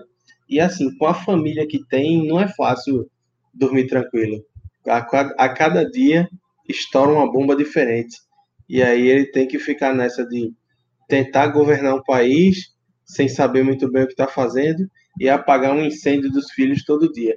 Realmente é complicado. Passando desse caso do Bolsonaro, a gente fala sobre a acho que a nomeação, a condecoração que o ex-presidente Lula recebeu de se tornar cidadão parisiense. É, Iago, tu que estava por dentro desse assunto aí, manda aí como é que foi os detalhes disso. Bom, é, o presidente Lula, o ex-presidente Lula, é, foi condecorado em Paris, no Hotel de Ville, pela prefeita de, da cidade da capital francesa, Anne Hidalgo, com o título de cidadão honorário da cidade de Paris. É, quando perguntaram à prefeita qual a justificativa para essa honraria, ela disse que foi é, para homenagear os feitos que o Lula teve para reduzir as desigualdades é, econômicas e sociais do país. Algo que, assim, acho que a gente pode falar muita coisa do Lula, ele é uma figura bastante controversa, é, ou se ama ou se odeia o Lula, acho que não tem tanto meio termo dentro da política nacional polarizada como está, mas na minha visão, pelo menos, ele teve uma importância fundamental para que essa, esses abismos fossem um pouco mais equacionados é, durante os primeiros anos da década de 2000. E aí, assim, é, ele, além desse encontro em Paris, ele vai ter uma intensa agenda de mais, uns de mais 13 dias durante a Europa, e que, para isso, é, apesar dele ser condenado de segunda instância e ter sido liberado de acordo com uma nova, uma nova resolução do STF, ele não tem impedimento para viagens. Ele só precisa entregar um documento que diga onde ele está e por quanto tempo ele está, que foi entregue a um dos juízes responsáveis pelo caso, é, lá na Polícia Federal, na Procuradoria de, do TRF, acho que da quarta região, lá em Curitiba. E aí, assim, ele vai ter encontros em Genebra, em, na Alemanha, para discutir é, a situação do Brasil e outros aspectos da política internacional. Ou seja, posso estar falando besteira, acho que não, mas ele já começa a construir uma rede de apoio internacional para uma provável candidatura petista à presidência em 2022. É, eu acho que ele vai tentar, né, fazer isso, mas eu acho também que é muito. Eu fico pensando sempre muito assim. É, em 2012, a gente conseguiria prever o que aconteceu em 2013 e 2014 e prever mais ou menos o que ia acontecer na eleição? Difícil, né? Em 2016, a gente conseguiria prever o que vai acontecer em 2018? Eu acho muito difícil. É claro que a antecipação ela acontece, é claro que Lula está se protegendo, colocando a narrativa dele, ele vai levar o Haddad para lá, mas assim, a gente tem, tem duas coisas esse ano que vão definir muito o que vai acontecer, que é a eleição de prefeito, que é muito importante, que vai ser muito importante, e também a eleição dos Estados Unidos. Porque se um Bernie Sanders ou um Joe Biden ganha do Trump, a situação no mundo e na América, no continente americano, fica muito diferente. E aí qualquer candidato de esquerda, seja Lula, Ciro, Haddad, Guilherme Boulos, Guilherme Boulos não, né? Enfim, muito, muito difícil achar que ele. Infelizmente não. É, seria muito difícil achar que ele teria que ele conseguiria conseguir fazer uma barra. Mas dos candidatos de esquerda competitivos, por assim dizer, né? Haddad, Lula, Ciro, é, Flávio Dino, enfim, é, o cenário ficaria mais propício, né? Mas aí tem que ver, tem que ver também. A gente tem que entender também que, assim, é, o Lula, ele continua inelegível, né? Pela lei da ficha limpa, que é importante lembrar, é uma lei que ele próprio assinou. Lula não, não, não ficou fora da eleição, não é porque ele estava na cadeia, porque se não fosse a lei do ficha, da ficha limpa, ele poderia concorrer mesmo dentro da cadeia. Ele, ele, a cadeia foi o espetáculo político, foi outra coisa. Mas Lula não pode se candidatar porque ele está condenado em segunda instância. E a lei da ficha limpa diz que alguém que é condenado em segunda instância não pode concorrer a um cargo eletivo. É uma lei que ele próprio assinou, né? Então, é, a gente tem que sempre lembrar disso. Mas também tem que saber, o Haddad se veicula também a possibilidade do Haddad sair candidato à prefeitura de São Paulo. Então como é que vai ser, né? Como é que vai ser? Quem é que vai chegar em 2022? Né? Vamos ver, vai acontecer muita coisa agora. Essa situação toda que aconteceu no Ceará, da, das milícias, né? Da, da, da, questão do enfrentamento com os Ferreira Gomes, isso pode mudar muita coisa, né? Então, mas ao mesmo tempo eu entendo como é natural esse processo e, e é isso, assim a figura de Lula, Lula, o Lula do mundo é muito diferente do Lula do Brasil. Né? E, e geralmente as, a, a, a, as coisas do Brasil fora do Brasil, elas são muito diferentes das coisas do Brasil dentro do Brasil, né? A gente vive aqui, talvez seja um mal de países muito grandes, mas a gente vive aqui, né? É como Caetano Veloso coloca, numa, nessa ilha, né? Uma ilha suspensa que fica a meio milímetro do chão real da América, sabe? A gente fica aqui nessa ilha suspensa que fala português e que não tem tanta noção, mas Lula ele é reconhecido internacionalmente e é respeitado internacionalmente, não apenas por radicais de esquerda, mas por muitas figuras de centro, inclusive figuras até de direita, né?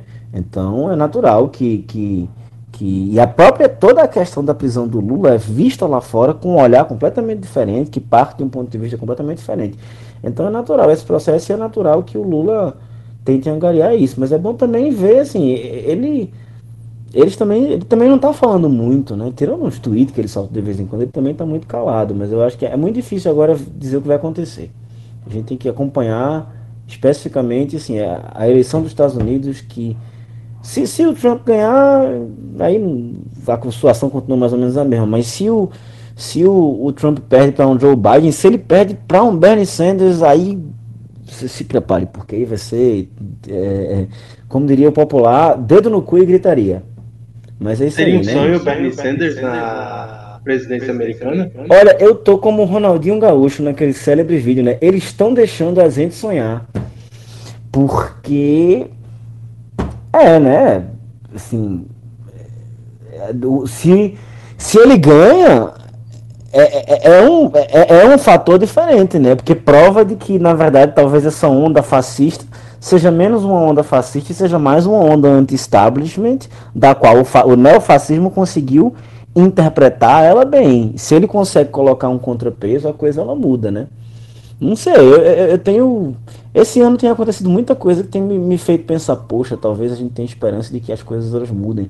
Mas ao mesmo tempo eu acho que é, é hora de cautela. É hora de cautela, é hora de prestar muita atenção, ler muito, estudar. E, e outra coisa, gente, assim, você tá vendo as coisas. Não basta ser de esquerda, não basta ser de esquerda, não. Leia as notícias, sabe? Acompanhe as discussões. Todo, toda semana tem alguma discussão entre as inúmeras vertentes de esquerda que existem, de coisa assim. Leia as notícias, procure saber, para quando chegar na eleição você tá bem informado. A gente tem quatro anos e não é só para ficar, sabe? Vamos ler, vamos tentar se informar para na hora da- da- do debate a gente conseguir fazer um debate qualificado, porque só ser de esquerda e depois chegar no segundo turno distribuindo bolo para as pessoas não vai acontecer, né? Não, não vai dar muito certo, né? Enfim. E outro ponto que tem também é, repercutido foi aquele vídeo do Bolsonaro que saiu disparado pelo WhatsApp, que na reportagem da Vera Magalhães pro Estadão é, falou sobre a repercussão desse vídeo, que o próprio presidente estava convocando para as manifestações do dia para as manifestações do dia 15 de março, perdão, em que é, um ato pró-Bolsonaro, um ato, um ato para que os defensores dele vão às ruas e que protestem contra o Congresso e contra o STF. Ou seja, é, querendo jogar o povo contra o, os outros poderes, é algo grave, é, feito por um presidente da República e que é, ainda vai ter muita coisa para rolar daqui para lá. Então, é, já aproveitando, Antônio, já que tu foi o último a falar aqui, é, o que é que dá para a gente esperar de, desse gancho aí, já que o Bolsonaro depois veio negar sobre a, essa replicação do vídeo, dizendo que o vídeo era de 2015, sendo que tem cena da facada dele em 2018, ou seja, desculpa feiosa que, que não pegou. Mas o que é que dá pra gente esperar para esse dia 15 aí? Se realmente ele tá com essa força toda nas ruas, se tá. é, se a gente vai ver que o povo tá mudando um pouco essa visão com relação a ele. Lógico que tem os fiéis escudeiros lá que não largam nem a pau, mas realmente é isso. O que é que dá pra esperar? É, é, é complicado, né? A, a- gente vai ter que ver o que vai acontecer no dia 15, né? Eu acho que vai dar pouca gente. Eu acho que vai dar pouca gente. eu cada vez mais tem dado menos gente e assim, vai ser muito um termômetro, né? Geralmente, assim, o carnaval passou e agora 15 de março. Geralmente em março é que, é que essas manifestações. Agora, né, 2013 para cá, a gente tem as manifestações do ano, né? Que de certa forma, assim, é, é, é, é apesar dos pesares, eu acho que, que, que há, há, algo de, de, de legal no, no, fato de que agora a gente tem manifestações na rua com uma certa periodicidade, porque dá para você medir com um pouquinho mais de, de, precisão certas coisas, né? Eu não acho que vai dar muita gente. Eu acho que vai ser flopada essa manifestação do dia 15 de março. E eu acho também que, assim, a imprensa, os setores, eles estão muito por Então, eles estão prontos para cair em cima e dizer que foi pouco. Agora, ao mesmo tempo que eu acho que, e eu acho que o grande problema é esse, assim, o Brasil ele ainda está muito polarizado. Aí o pessoal fala, ah, mas o Brasil não está polarizado, a polarização nunca existiu e tal. Uma coisa, uma coisa é os problemas sociais que existem no Brasil, uma coisa é a desigualdade, os problemas históricos e tal. Mas dentro do discurso, dentro do discurso, a gente realmente vive um ambiente em que é muito difícil você estabelecer um, um mínimo de, de, de, de, de coisa para se defender, para ir lutar em conjunto. Assim. A educação no ano passado foi uma bandeira que, que, que, ensaiou uma coisa assim, mas ao mesmo tempo depois as manifestações elas foram ficando muito, muito menores, né? Assim, então, é, é, ao mesmo tempo que assim, é, é, é Bolsonaro não vai conseguir colocar muita gente, vai se desgastar, mas ao mesmo tempo assim, eu não consigo ver. Vocês conseguem ver uma manifestação contra Bolsonaro que, que, que agregasse gente suficiente para para eu não consigo, eu não consigo, eu não consigo ver nem a esquerda. Se for só a esquerda, eu não consigo ver uma manifestação que consiga agregar toda a esquerda. Eu não consigo. Quiçá o resto. Né? Eu acho muito difícil. E em certo momento eu acho que é, é complicado também, assim, porque também vai ser em defesa de quê, né? A gente vai, vai defender o que exatamente? Assim, a democracia. Claro, a democracia é importante, mas a gente está vivendo numa época em que tá tudo tão incerto, né? Os valores estão tão difusos, as instituições estão tão descredibilizadas. Então, eu não sei, eu não sei. Eu acho que é muito complicado também. Até porque, sim, agora se ensaia uma coisa assim, de que, ah, não, mas as pessoas que votaram em Bolsonaro estavam enganadas, e aí o Estadão que fez aquele editorial e tal, não sei o quê. Mas essa é a grande questão. Eu acho que é, Bolsonaro é horrível, mas ele, assim como os militares foram, assim como o Jânio Quadros foi, ele é um fantoche. Assim como Collor foi, ele é um fantoche. Daquelas pessoas que mandam no país desde sempre e que colocam esses fantoches e que instigam a população para brigar ela contra ela mesma e que somem que depois, quando tem a nova crise, se apresentam como ah, ninguém sabe nada, nem que aconteceu. O pós-ditadura foi meio isso, né? De repente a ditadura acaba e tá tudo muito bem, tá todo mundo, ninguém solta a mão de ninguém. Aí tá lá a Globo, Acha Music, não sei quem, anos 90, euforia, mas, mas sim. E aí a coisa fica na conta dos militares. É, foram militares que fizeram sozinho a ditadura? A gente, a, a, tem uma professora, a Adriana Santana, professora da UFPE, ela falava, ela chamava, quando falava de ela chamava ditadura civil militar. Porque é isso, né? As coisas no país elas não acontecem sem a anuência de, de quem manda nas coisas, não, né? Termo que é, corretíssimo, inclusive. É, que é quem realmente está fazendo isso. Então, assim, se a gente. Eu acho muito difícil, porque os problemas reais do Brasil eles não são discutidos. Assim, a gente. O nível de superficialidade é muito grande. Tem muita coisa que precisa fazer. Eu acho que essa situação a gente vai superar. Esse ciclo a gente vai superar. Só que o que eu estou pensando muito é o depois. E depois? E depois que Bolsonaro. Assim, Bolsonaro talvez caia. Assim, a probabilidade estatística, se você pegar a história do Brasil, Iago é historiador, sabe disso a probabilidade estatística é Bolsonaro cair, porque presidente do Brasil cai, principalmente ele, que, que é essa pessoa extremamente despreparada, que hoje tem cada vez menos apoio. Mas o que, que vai acontecer depois que ele cair? Vai ser Luciano Huck, vai ser de novo o estelionato das elites, vai ser de novo a, a, a, a cor de gabinete, vai acontecer o quê? O que vai vir depois? A gente vai de novo não revisar a nossa dívida histórica, vai de novo não fazer as coisas que a gente precisa fazer, de novo não passar o passado a limpo.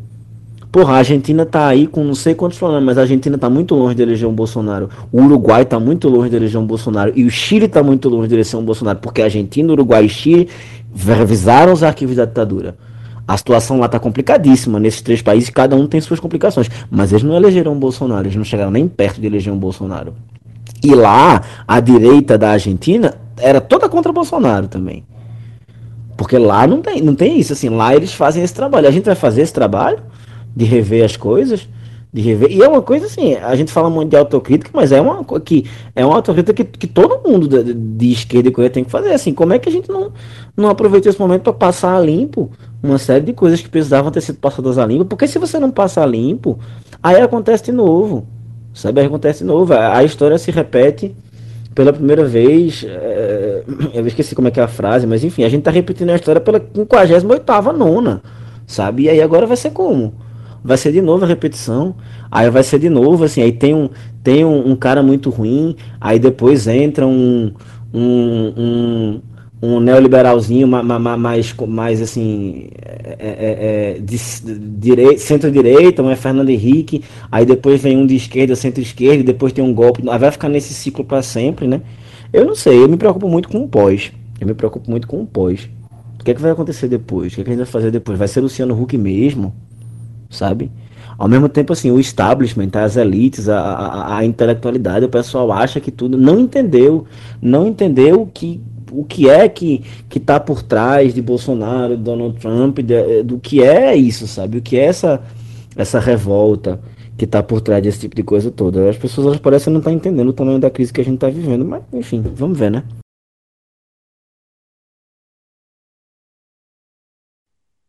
Iago, é, se quiser dar a tua opinião também, pode ficar à vontade. Eu acho que é, eu acho o seguinte, que a gente está sendo muito maleável por, por um seguinte ponto. É, na nossa Constituição tem dizendo que os três poderes eles têm ison, isonomia, eles são iguais e são independentes um do outro.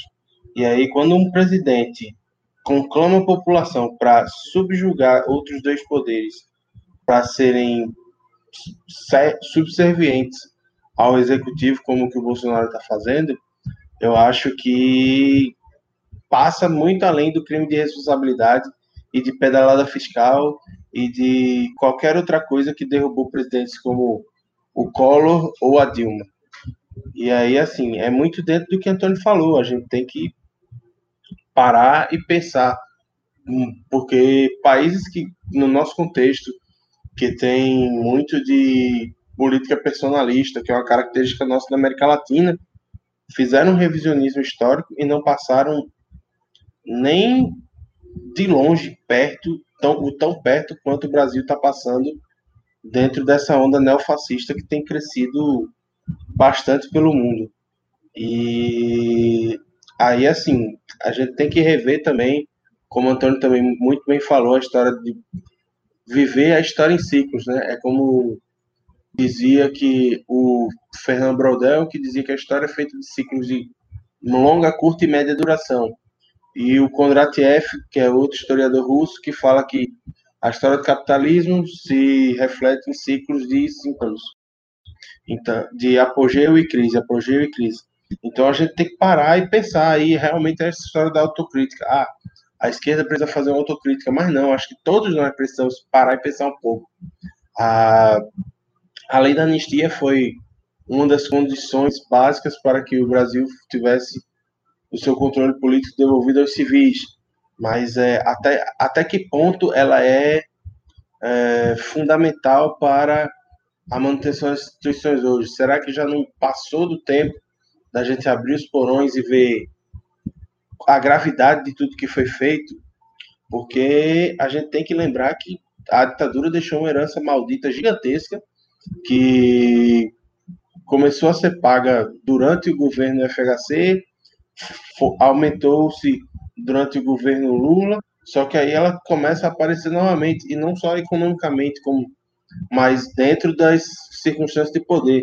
A gente tem hoje um ministério em que a Casa Civil é dominada pelos militares, é, e aí não deveria se misturar essas duas questões, essas duas hierarquias. Então, assim, tem muita coisa errada e eu acho que essa história do presidente querer subjugar o, o legislativo e o judiciário é só a cereja do bolo do tudo que está errado nesses últimos 14 meses. Então, acho que está na hora do pessoal que é gado do Bolsonaro começar a colocar a mão na consciência.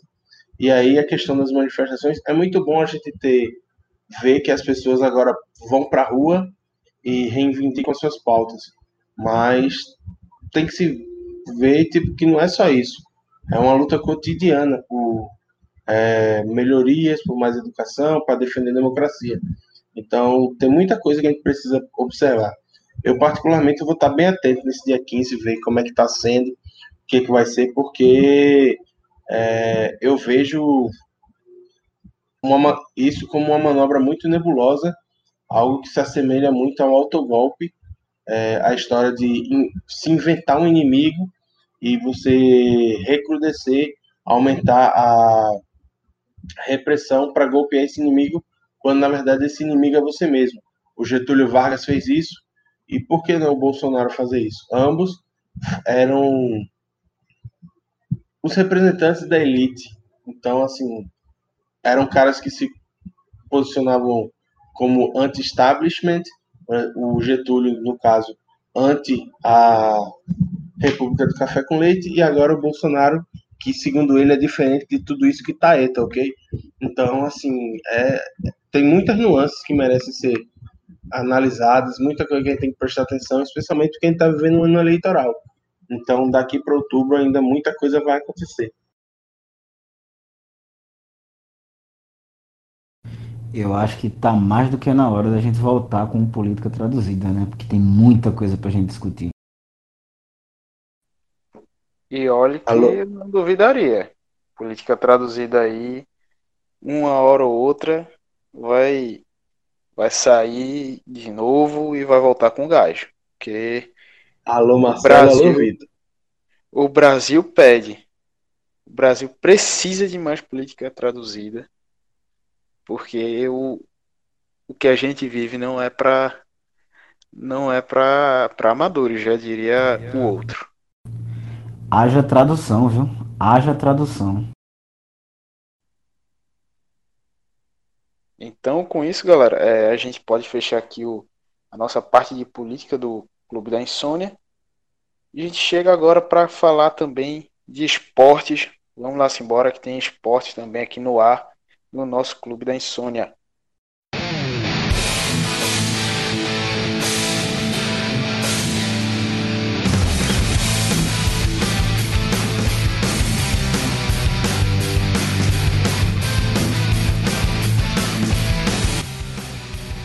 Então a gente começa aqui com esportes.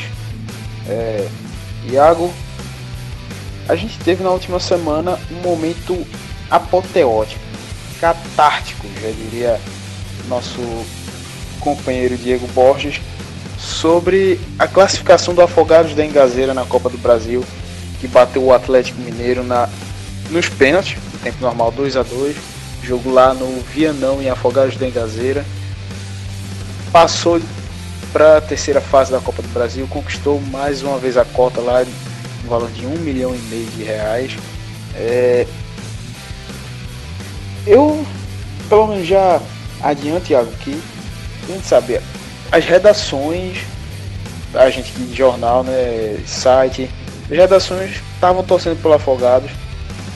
Acredito também que o estado todo estava fechado torcendo pelo Afogados.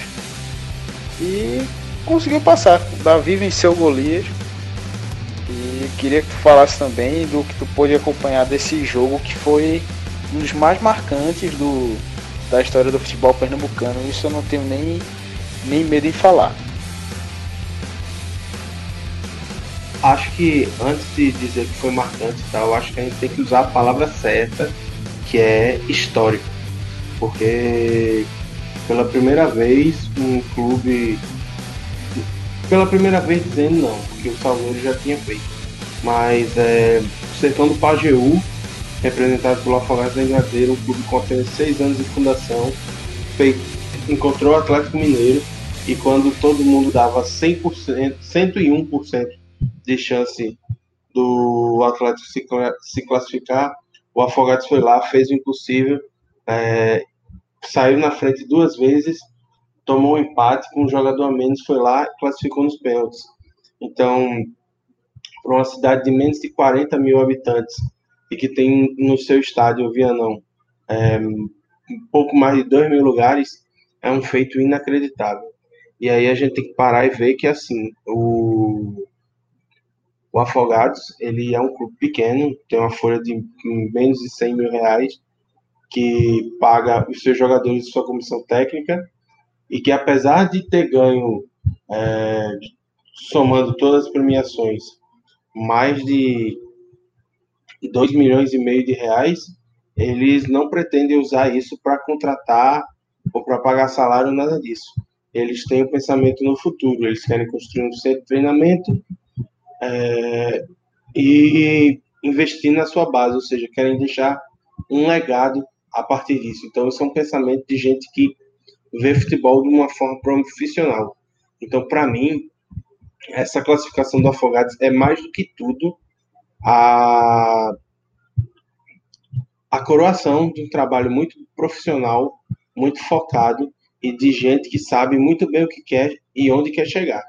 Então, mais uma vez, dar os parabéns ao Afogados, dizer que eles vão ter mais uma vez uma torcida muito forte contra a Ponte Preta na terceira fase da Copa do Brasil. E quem sabe, é como eles estão deixando sonhar. Vamos ver até que onde esse nosso Davi do sertão pernambucano consegue chegar. É um time organizado. É, ano passado bateu Santa Cruz nas quartas de final, caiu apenas para o Náutico na SM vai disputar sua primeira Série D esse ano. Vamos ver. É, quem sabe ano que vem, quando a gente estiver falando, fazendo balanço do futebol pernambucano 2020 no Scubacast, a gente não fale que o Afogados foi a grande surpresa, é, o grande personagem do futebol pernambucano 2020. Por que não? A classificação aí do Afogados foi algo incrível. É, todo mundo na torcida. E teve todo o contexto do jogo que parecia que poderia acontecer o, o pior para Afogados, mas não. O time foi valente, foi lá em cima e conseguiu alcançar essa classificação. Fazia, fez, abriu o placar, né? Primeiro gol com o Candinho, sofreu um empate com pouco tempo, acho que dois minutos depois. É, chegou a ter um zagueiro expulso, ficou com um a menos boa parte do jogo. E ainda assim se manteve buscando o ataque. É, quando conseguia, tinha possibilidade, ia para cima. E desse jeito saiu o segundo gol do Afogados do Felipe. É, um golaço. É, além disso, pouco tempo depois, o Atlético Mineiro empatou novamente com o Ricardo Oliveira, o pastor. E Afogados foi segurando, foi segurando, aguentando a pressão, também tentando atacar.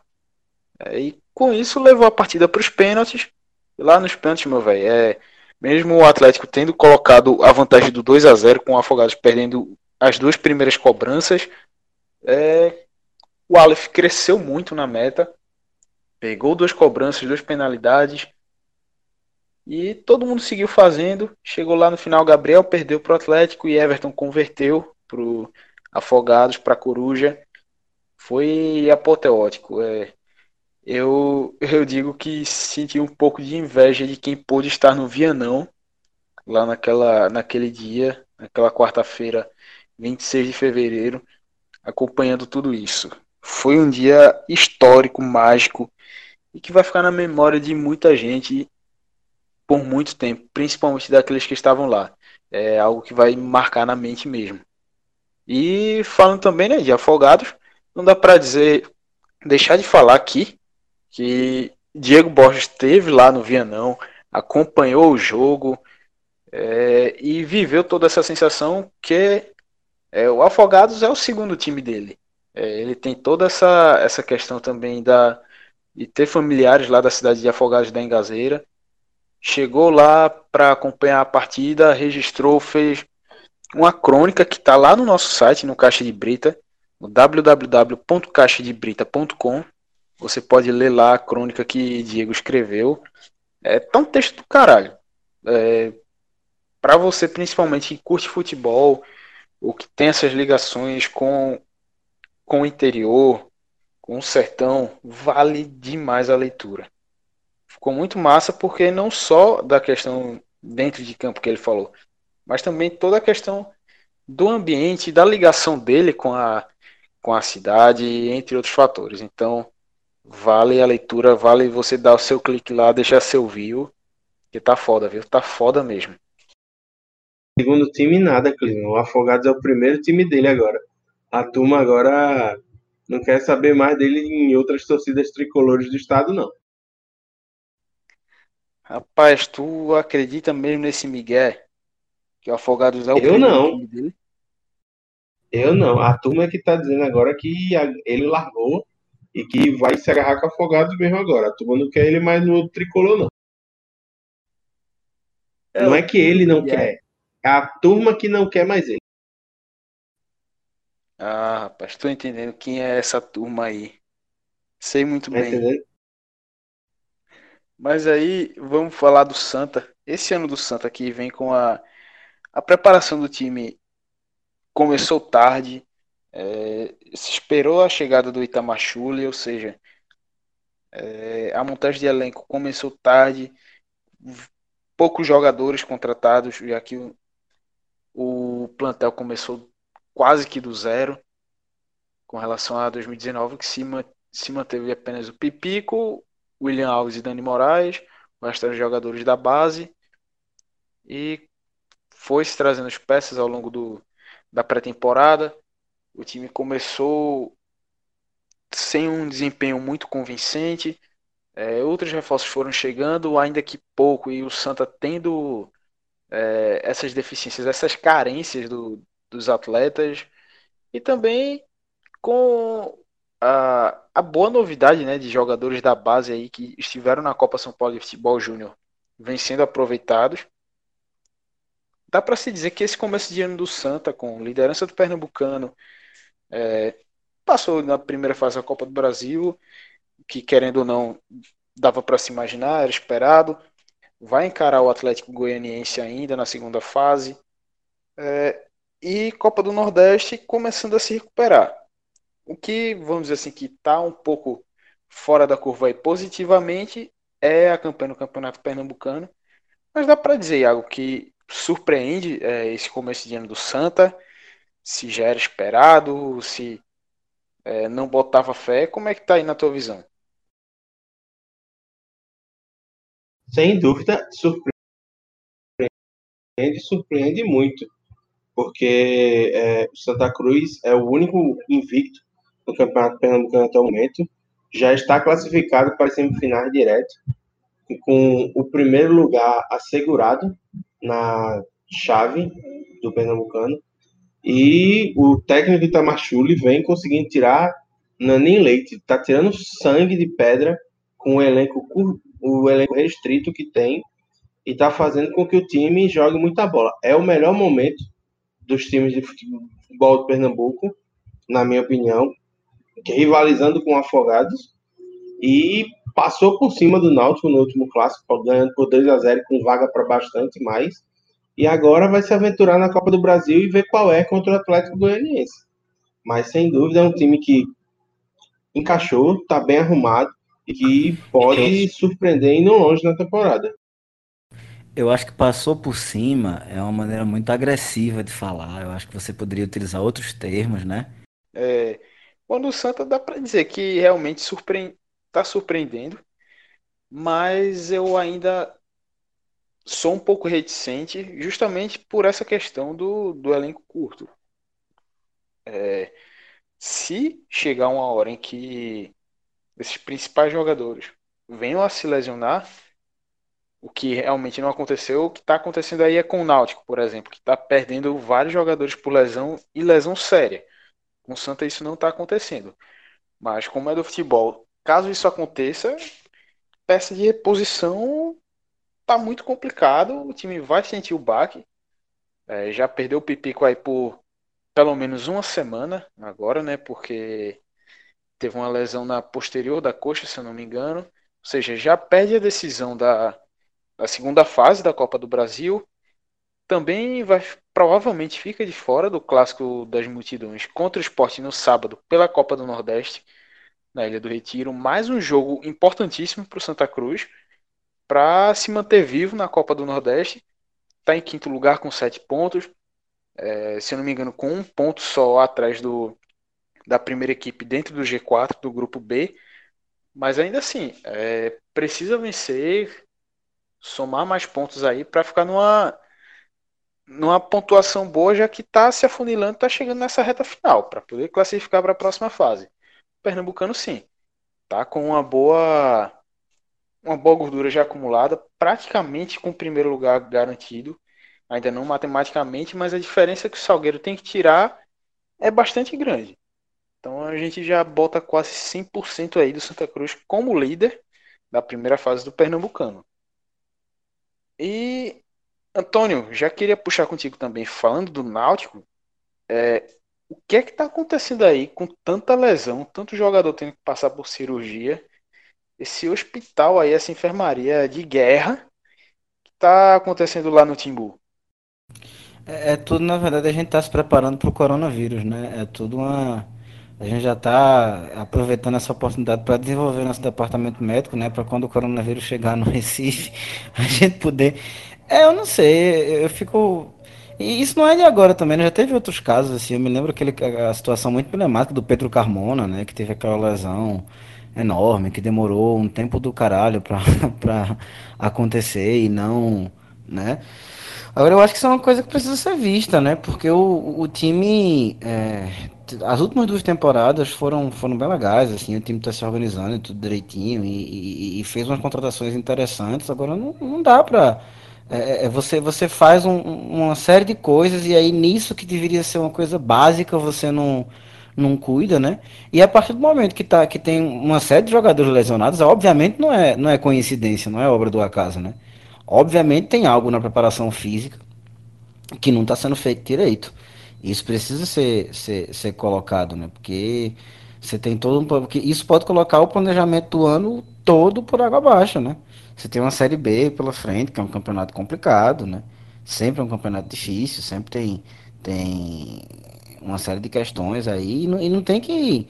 E, e, e assim, o Náutico acabou de sair da Série C, né? Não tem que ir achar que, ah, não, pode ser que não suba e, e é, mas vai ficar, não vai cair. Não, pode cair, né? Sempre pode. Então, assim, tem que tomar cuidado com esse tipo de coisa. Realmente, é, até nessa, nessa segunda-feira, dia 2, o Náutico fez uma. Teve uma coletiva né, com o médico falando sobre essa situação das lesões.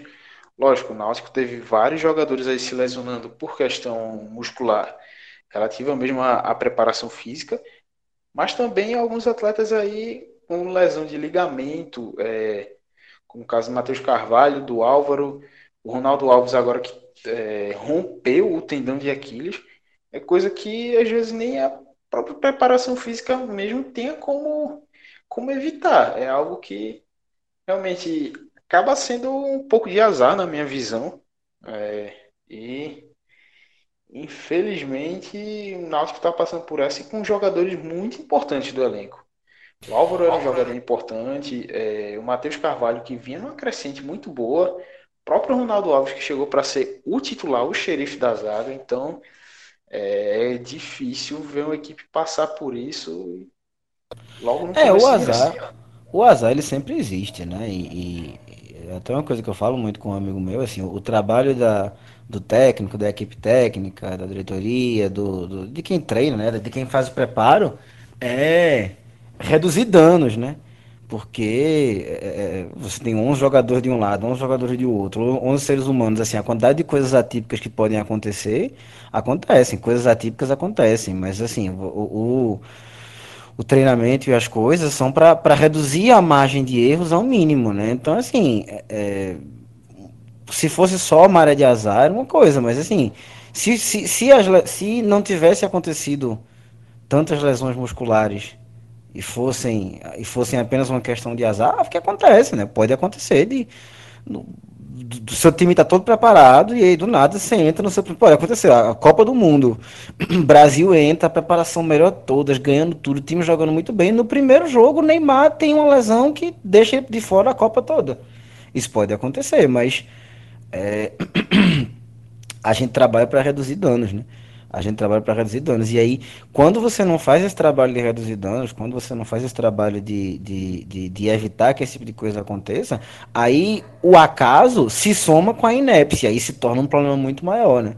O problema não é a lesão, a lesão A, a lesão B ou a lesão C. O problema é a lesão, são todas as lesões em conjunto e como todas as lesões em conjunto geram um grande problema para o time como coletivo, né? E são problemas que vão se somando, são questões que vão se colocando, assim, é, é, é, inclusive lá, lá no, no, no, grupo do Náutico, tá todo mundo discutindo, assim, quais seriam os nomes para substituir, né? É, tipo, tá todo mundo já, galera pedindo, é, que é o que acontece realmente nesse tipo de situação, né? Então, é, pedindo troca de técnico e tal, e é isso, né? Essas crises, elas vão se somando e vão gerando bola de neve, né?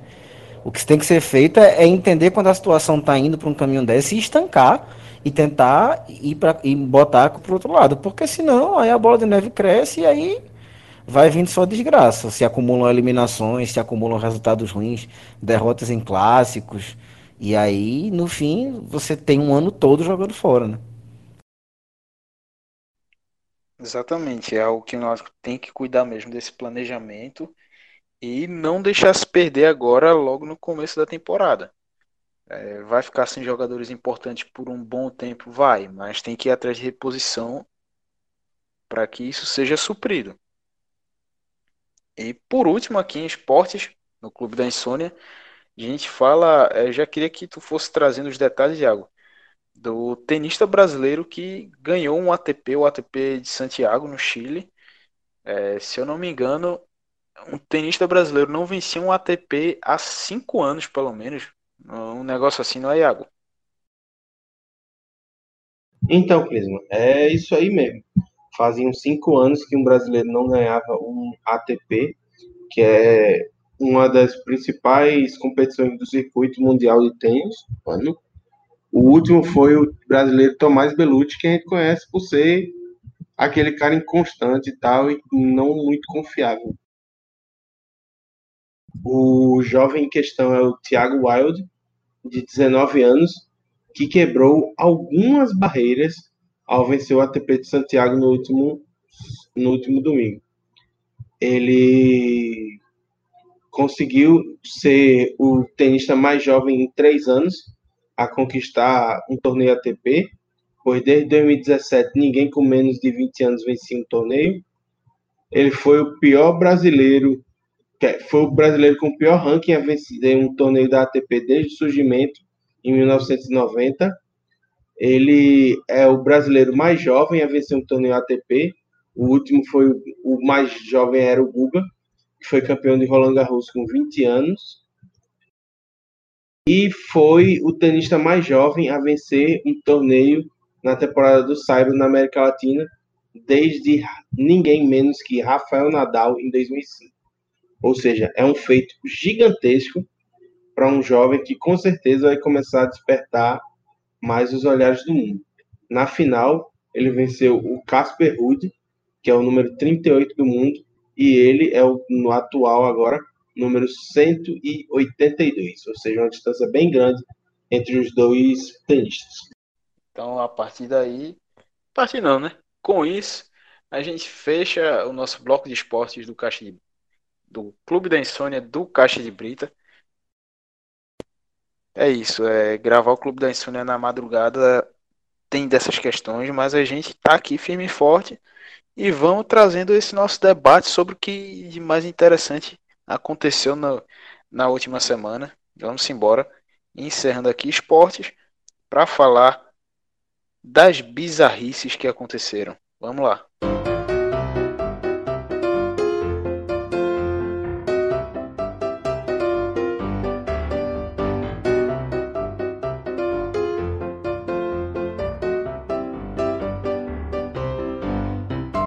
e sobre as bizarrices da semana. Então, é, a gente tem aqui, né? que, que aconteceu de bizarro? Então, primeiro, o vídeo do Bolsonaro, né? Já que o próprio falou sobre aquele vídeo convocando para as manifestações do dia 15 de março. Em live ele falou que o vídeo era de 2015, não de 2018, sendo que em 2018 foi quando ele levou a facada. E no vídeo tem a cena da facada. Tem que ele é, lutou pelo Brasil contra tudo, contra todos e por aí vai. Ou seja, no mínimo, no mínimo contraditório, ou ele é um viajante no tempo, ou sei lá o que. Sei lá, como eu falei, é um Barry Allen bagunçando a, as linhas do tempo. Talvez seja uma, uma hipótese não tão provável, mas quem sabe, né? Antônio, o que é que quão ridículo tem sido essa essa questão aí do Bolsonaro tentando se sair com relação ao vídeo? Não, é ridículo, né? Agora é, é, bem da personalidade dele, né? Ele, ele é, além de tudo, ele é arregão, né? Então ele fica tentando tirar o dele, ele, ele provoca, é morde e assopra, né? Provoca e depois sai e tal. Eu não sei, é, eu acho que a reação a reação do, do Congresso, do Supremo, deveria ter sido deveria ter sido maior, né? Mas aí também, assim, é, pensando no que deveria ter sido, Bolsonaro deveria ter saído preso da, da Câmara dos Deputados na votação do impeachment, né? Depois de declarar o voto a, a Carlos Alberto Pelante Ustra. E, bom, isso não aconteceu, né? E estamos agora na situação que nós estamos. Eu não sei, eu não sei o que é, se ele, se, se ele acha que, que o pessoal que segue ele na live é tão idiota que que só segue ele, vai comprar qualquer merda que ele fale, ou vai acreditar mesmo que o vídeo era um vídeo de 2015. Eu, eu não sei, eu, eu não sei, eu tenho uma dificuldade muito grande, assim, é, é, é, é, é muito cansativo também esse exercício que, que a gente tenta fazer, de tentar sempre interpretar o que é que tem por trás da cabeça dessa galera, sabe? Não sei, de fato não sei o que tá, mas assim, o óbvio é evidente que sim, é óbvio que esse vídeo foi. Não foi 2015, né? Foi um vídeo de agora. E, enfim, é, é, esperar que, que Bolsonaro ou alguém dele se posicione em relação a isso é uma piada, assim. Se ele não for pressionado, é isso, Bolsonaro é arregão, Bolsonaro é essa pessoa que tem esse fetiche com, com coturno, com farda, né? Você tem que falar grosso para ele fazer alguma coisa. Se ninguém falar grosso com ele, ele não vai fazer nada, né? Agora, muito, muito me envergonha são as pessoas que estão sustentando essa pataquada. Gente que ainda, ainda apoia ele, ou gente que ainda apoia Paulo Guedes, ou gente que ainda, sabe, os militares que estão, assim, passando uma vergonha. Passando uma vergonha, assim, estão deslegitimando a instituição. Porque é importante, assim, a gente tem imagem ruim dos militares, mas seria importante que os militares não fossem tão desmoralizados, entendeu? Mas é isso, né? Aí você continua na desmoralização geral da nação. Né? E, e, e, o desrespeito internacional também, porque como é que um presidente faz um negócio desse e depois solta essa pala assim do nada, que ah não, porque não foi, claro que foi, né? Mas ao mesmo tempo, assim, você é, é isso, a gente vive na época do, do, do, do, do, do sul, tem o realismo mágico, né? O realismo fantástico de, de Gabriel Garcia Marques, aí tem o, o, o surrealismo mágico, né? Que é isso que a gente tá vivendo agora, assim. E, e bom, não sei, não sei o que, que é que vai acontecer. É, difícil, difícil de, de, de, qualquer coisa, né? A gente me lembro que na época que teve o Roberto Alvim fazendo um discurso citando Goebbels, primeiro discurso oficial de Estado citando Goebbels desde o fim da, da, da Segunda Guerra Mundial, colocando uma obra, uma, uma ópera a ópera favorita de Hitler no fundo, e aí veio aquele animal do Olavo de Carvalho, porque é isso, é um animal, né? Essa palavra que, que, que, que... Inclusive ele, ele tem uma coisa que ele diz que sim, o, o inimigo político ele não deve ser tratado com respeito não, você tem que xingar, xingar e humilhar ele, é para que ele é, entenda que ele é ridículo e ele resolva. Eu acho que a gente tinha que começar a aplicar isso um pouquinho com essas pessoas, assim, chamar elas pelo que elas realmente são, assim. Então este animal, esse energúmeno, esse burro, idiota desse, desse velho lá, disse que não, porque ah, na verdade aquilo foram assessores petistas que estavam infiltrados e que enganaram o Roberto Alvim. Se a galera soltar essa pala, essa pala aí do, do vídeo é, é complicado. Agora sim. E, aí, assim, você, pessoa que, que religiosa, que consegue ter, que, que não é bolsominion, que consegue ter algum diálogo, fale um pouquinho com, com, com seus parentes e mostre um pouquinho assim, porque eu acho que, assim, existe a Bíblia e assim as doutrinas elas falam sobre as pessoas que ficam fingindo que são messias, né? Esse negócio de ele ele morreu por nós, ele quase morreu por nós, ele levou uma facada por nós. Isso sim, né? Falsos profetas existem, né? E no fundo a gente sabe, né? O que é que significam esses falsos profetas? A, a, a, a, a palavra é muito clara sobre isso também, né? Enfim.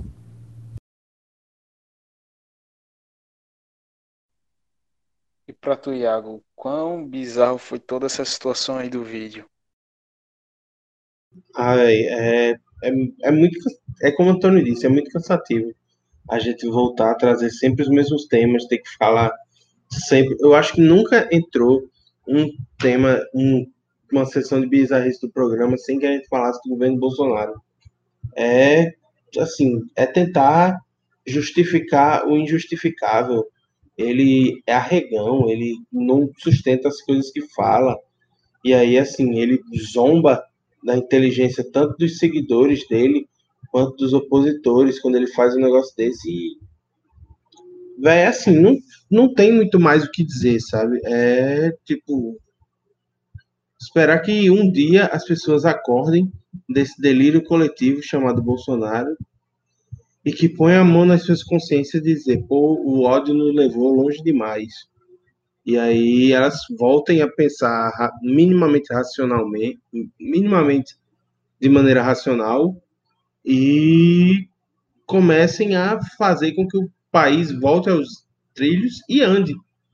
Porque a gente tá ou estagnado para ser o mais otimista possível, ou dando passos largos para trás. Então, assim, andar para trás já não é uma opção viável. Então, tá na hora já, acho que já passou da hora, ou que a gente nem deveria ter entrado nesse misto de esquizofrenia coletiva, surto e re retrocesso em que estamos presos nesse momento.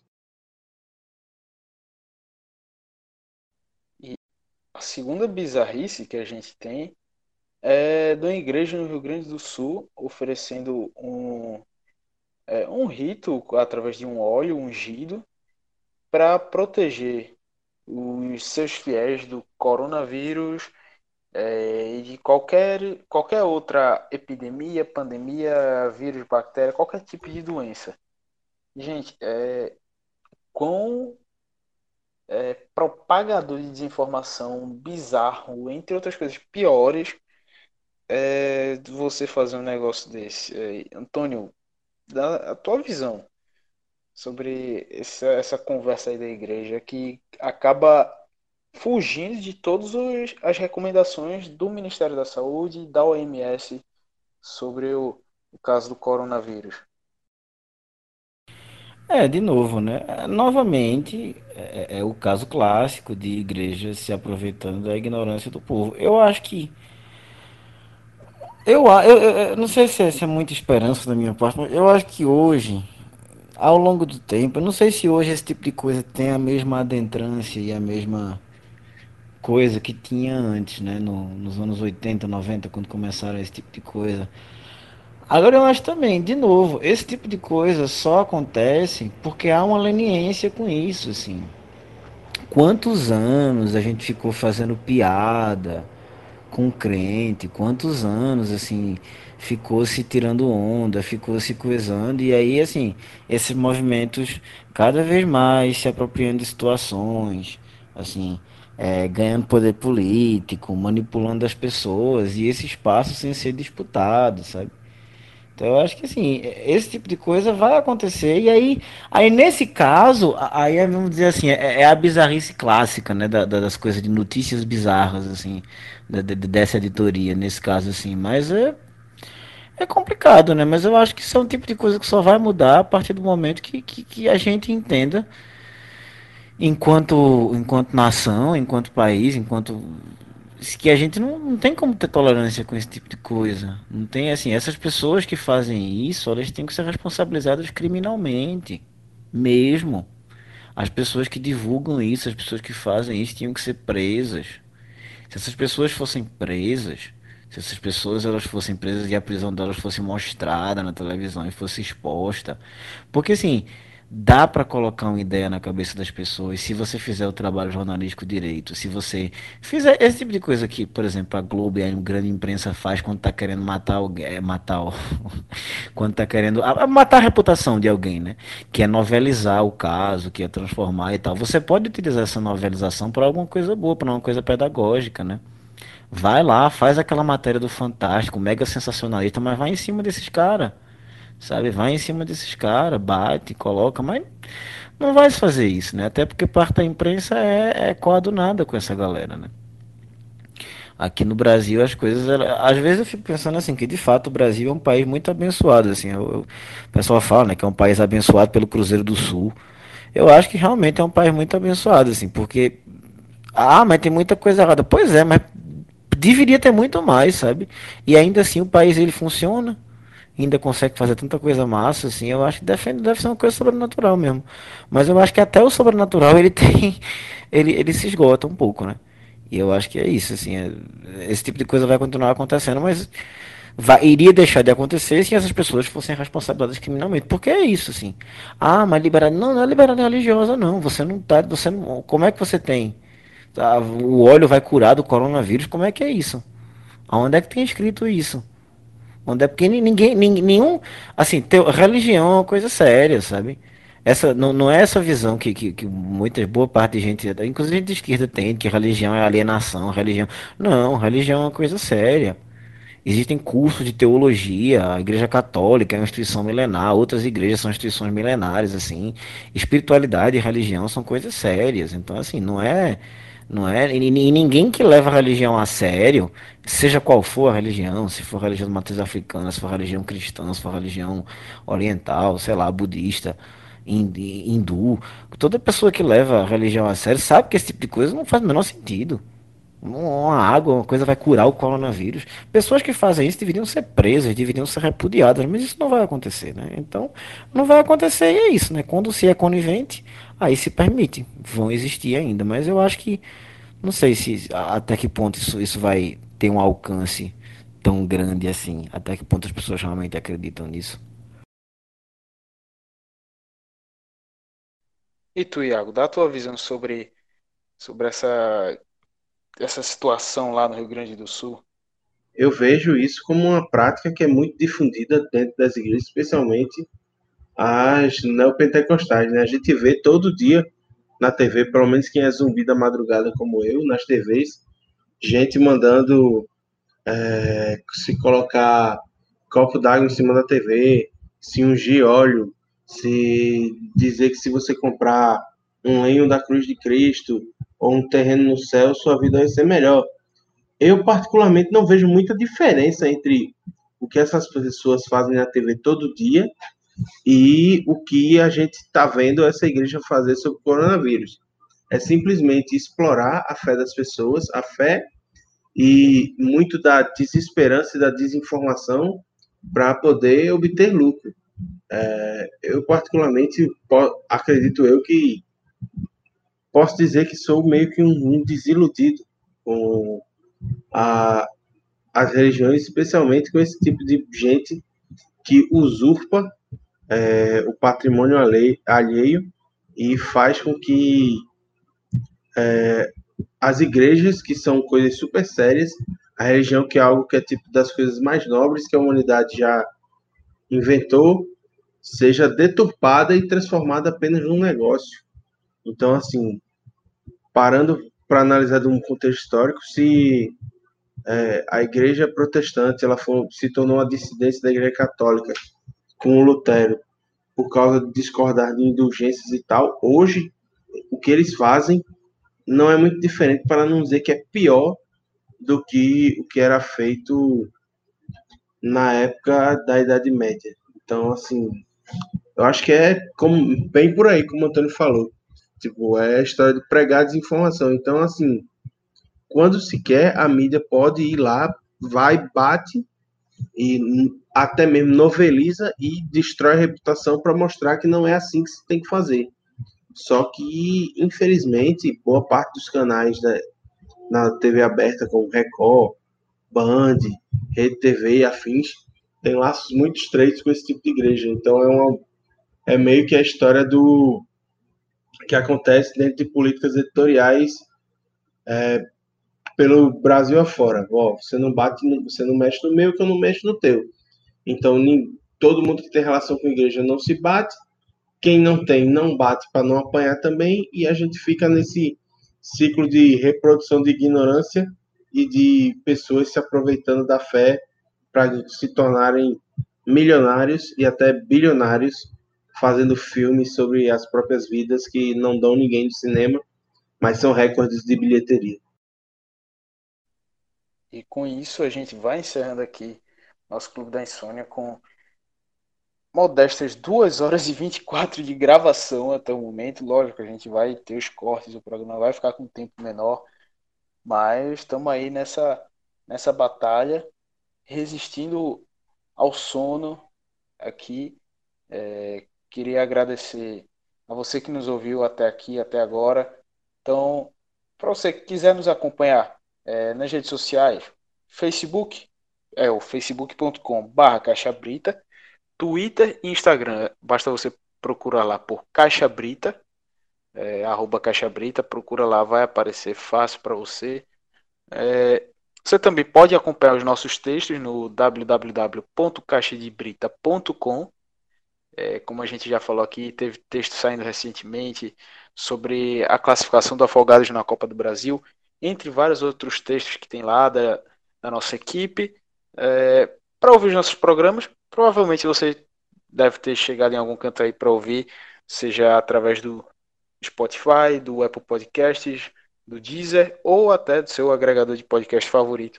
São diversas as formas de encontrar o Caixa de Brita. E você também pode indicar para os seus amigos aí, amigos, parentes, pessoas próximas. Indica o Caixa de Brita, fala aí dos nossos programas. E passa aí a nossa palavra para o pessoal, tá bem? É, queria agradecer aqui a presença de Iago. Fala, Iago, valeu mesmo aí. Vamos embora que também vai ter mais produção ao longo dessa semana, né? Com certeza, tem muito mais coisa, apesar de eu achar que eu ia completar aniversário na gravação desse programa mas tem muita coisa boa vindo aí. É, o ano finalmente começou depois do carnaval e o Caixa de Brita vem para sua terceira temporada a todo vapor. Agradecer também a presença aqui de Antônio. Antônio, vamos embora que tem mais coisa também para fazer e a produção não para, né? É isso, a produção não para. Março começou, agora o ano no Brasil começou, né? Agora o ano no Brasil começou e esse ano tem muita coisa. A política traduzida vai voltar. Vai vir com muita coisa massa, eleição aí, né? Muita coisa ainda para se fazer, muita coisa para cobrir, é isso aí. Vamos que vamos, que, enfim, se, se, se o nosso não é porque o nosso presidente não trabalha que a gente não tem que trabalhar, né? Exatamente. Isso aí, galera. Valeu mais uma vez aí pela participação e a todos também que nos ouviram. Grande abraço e até o próximo programa. Falou!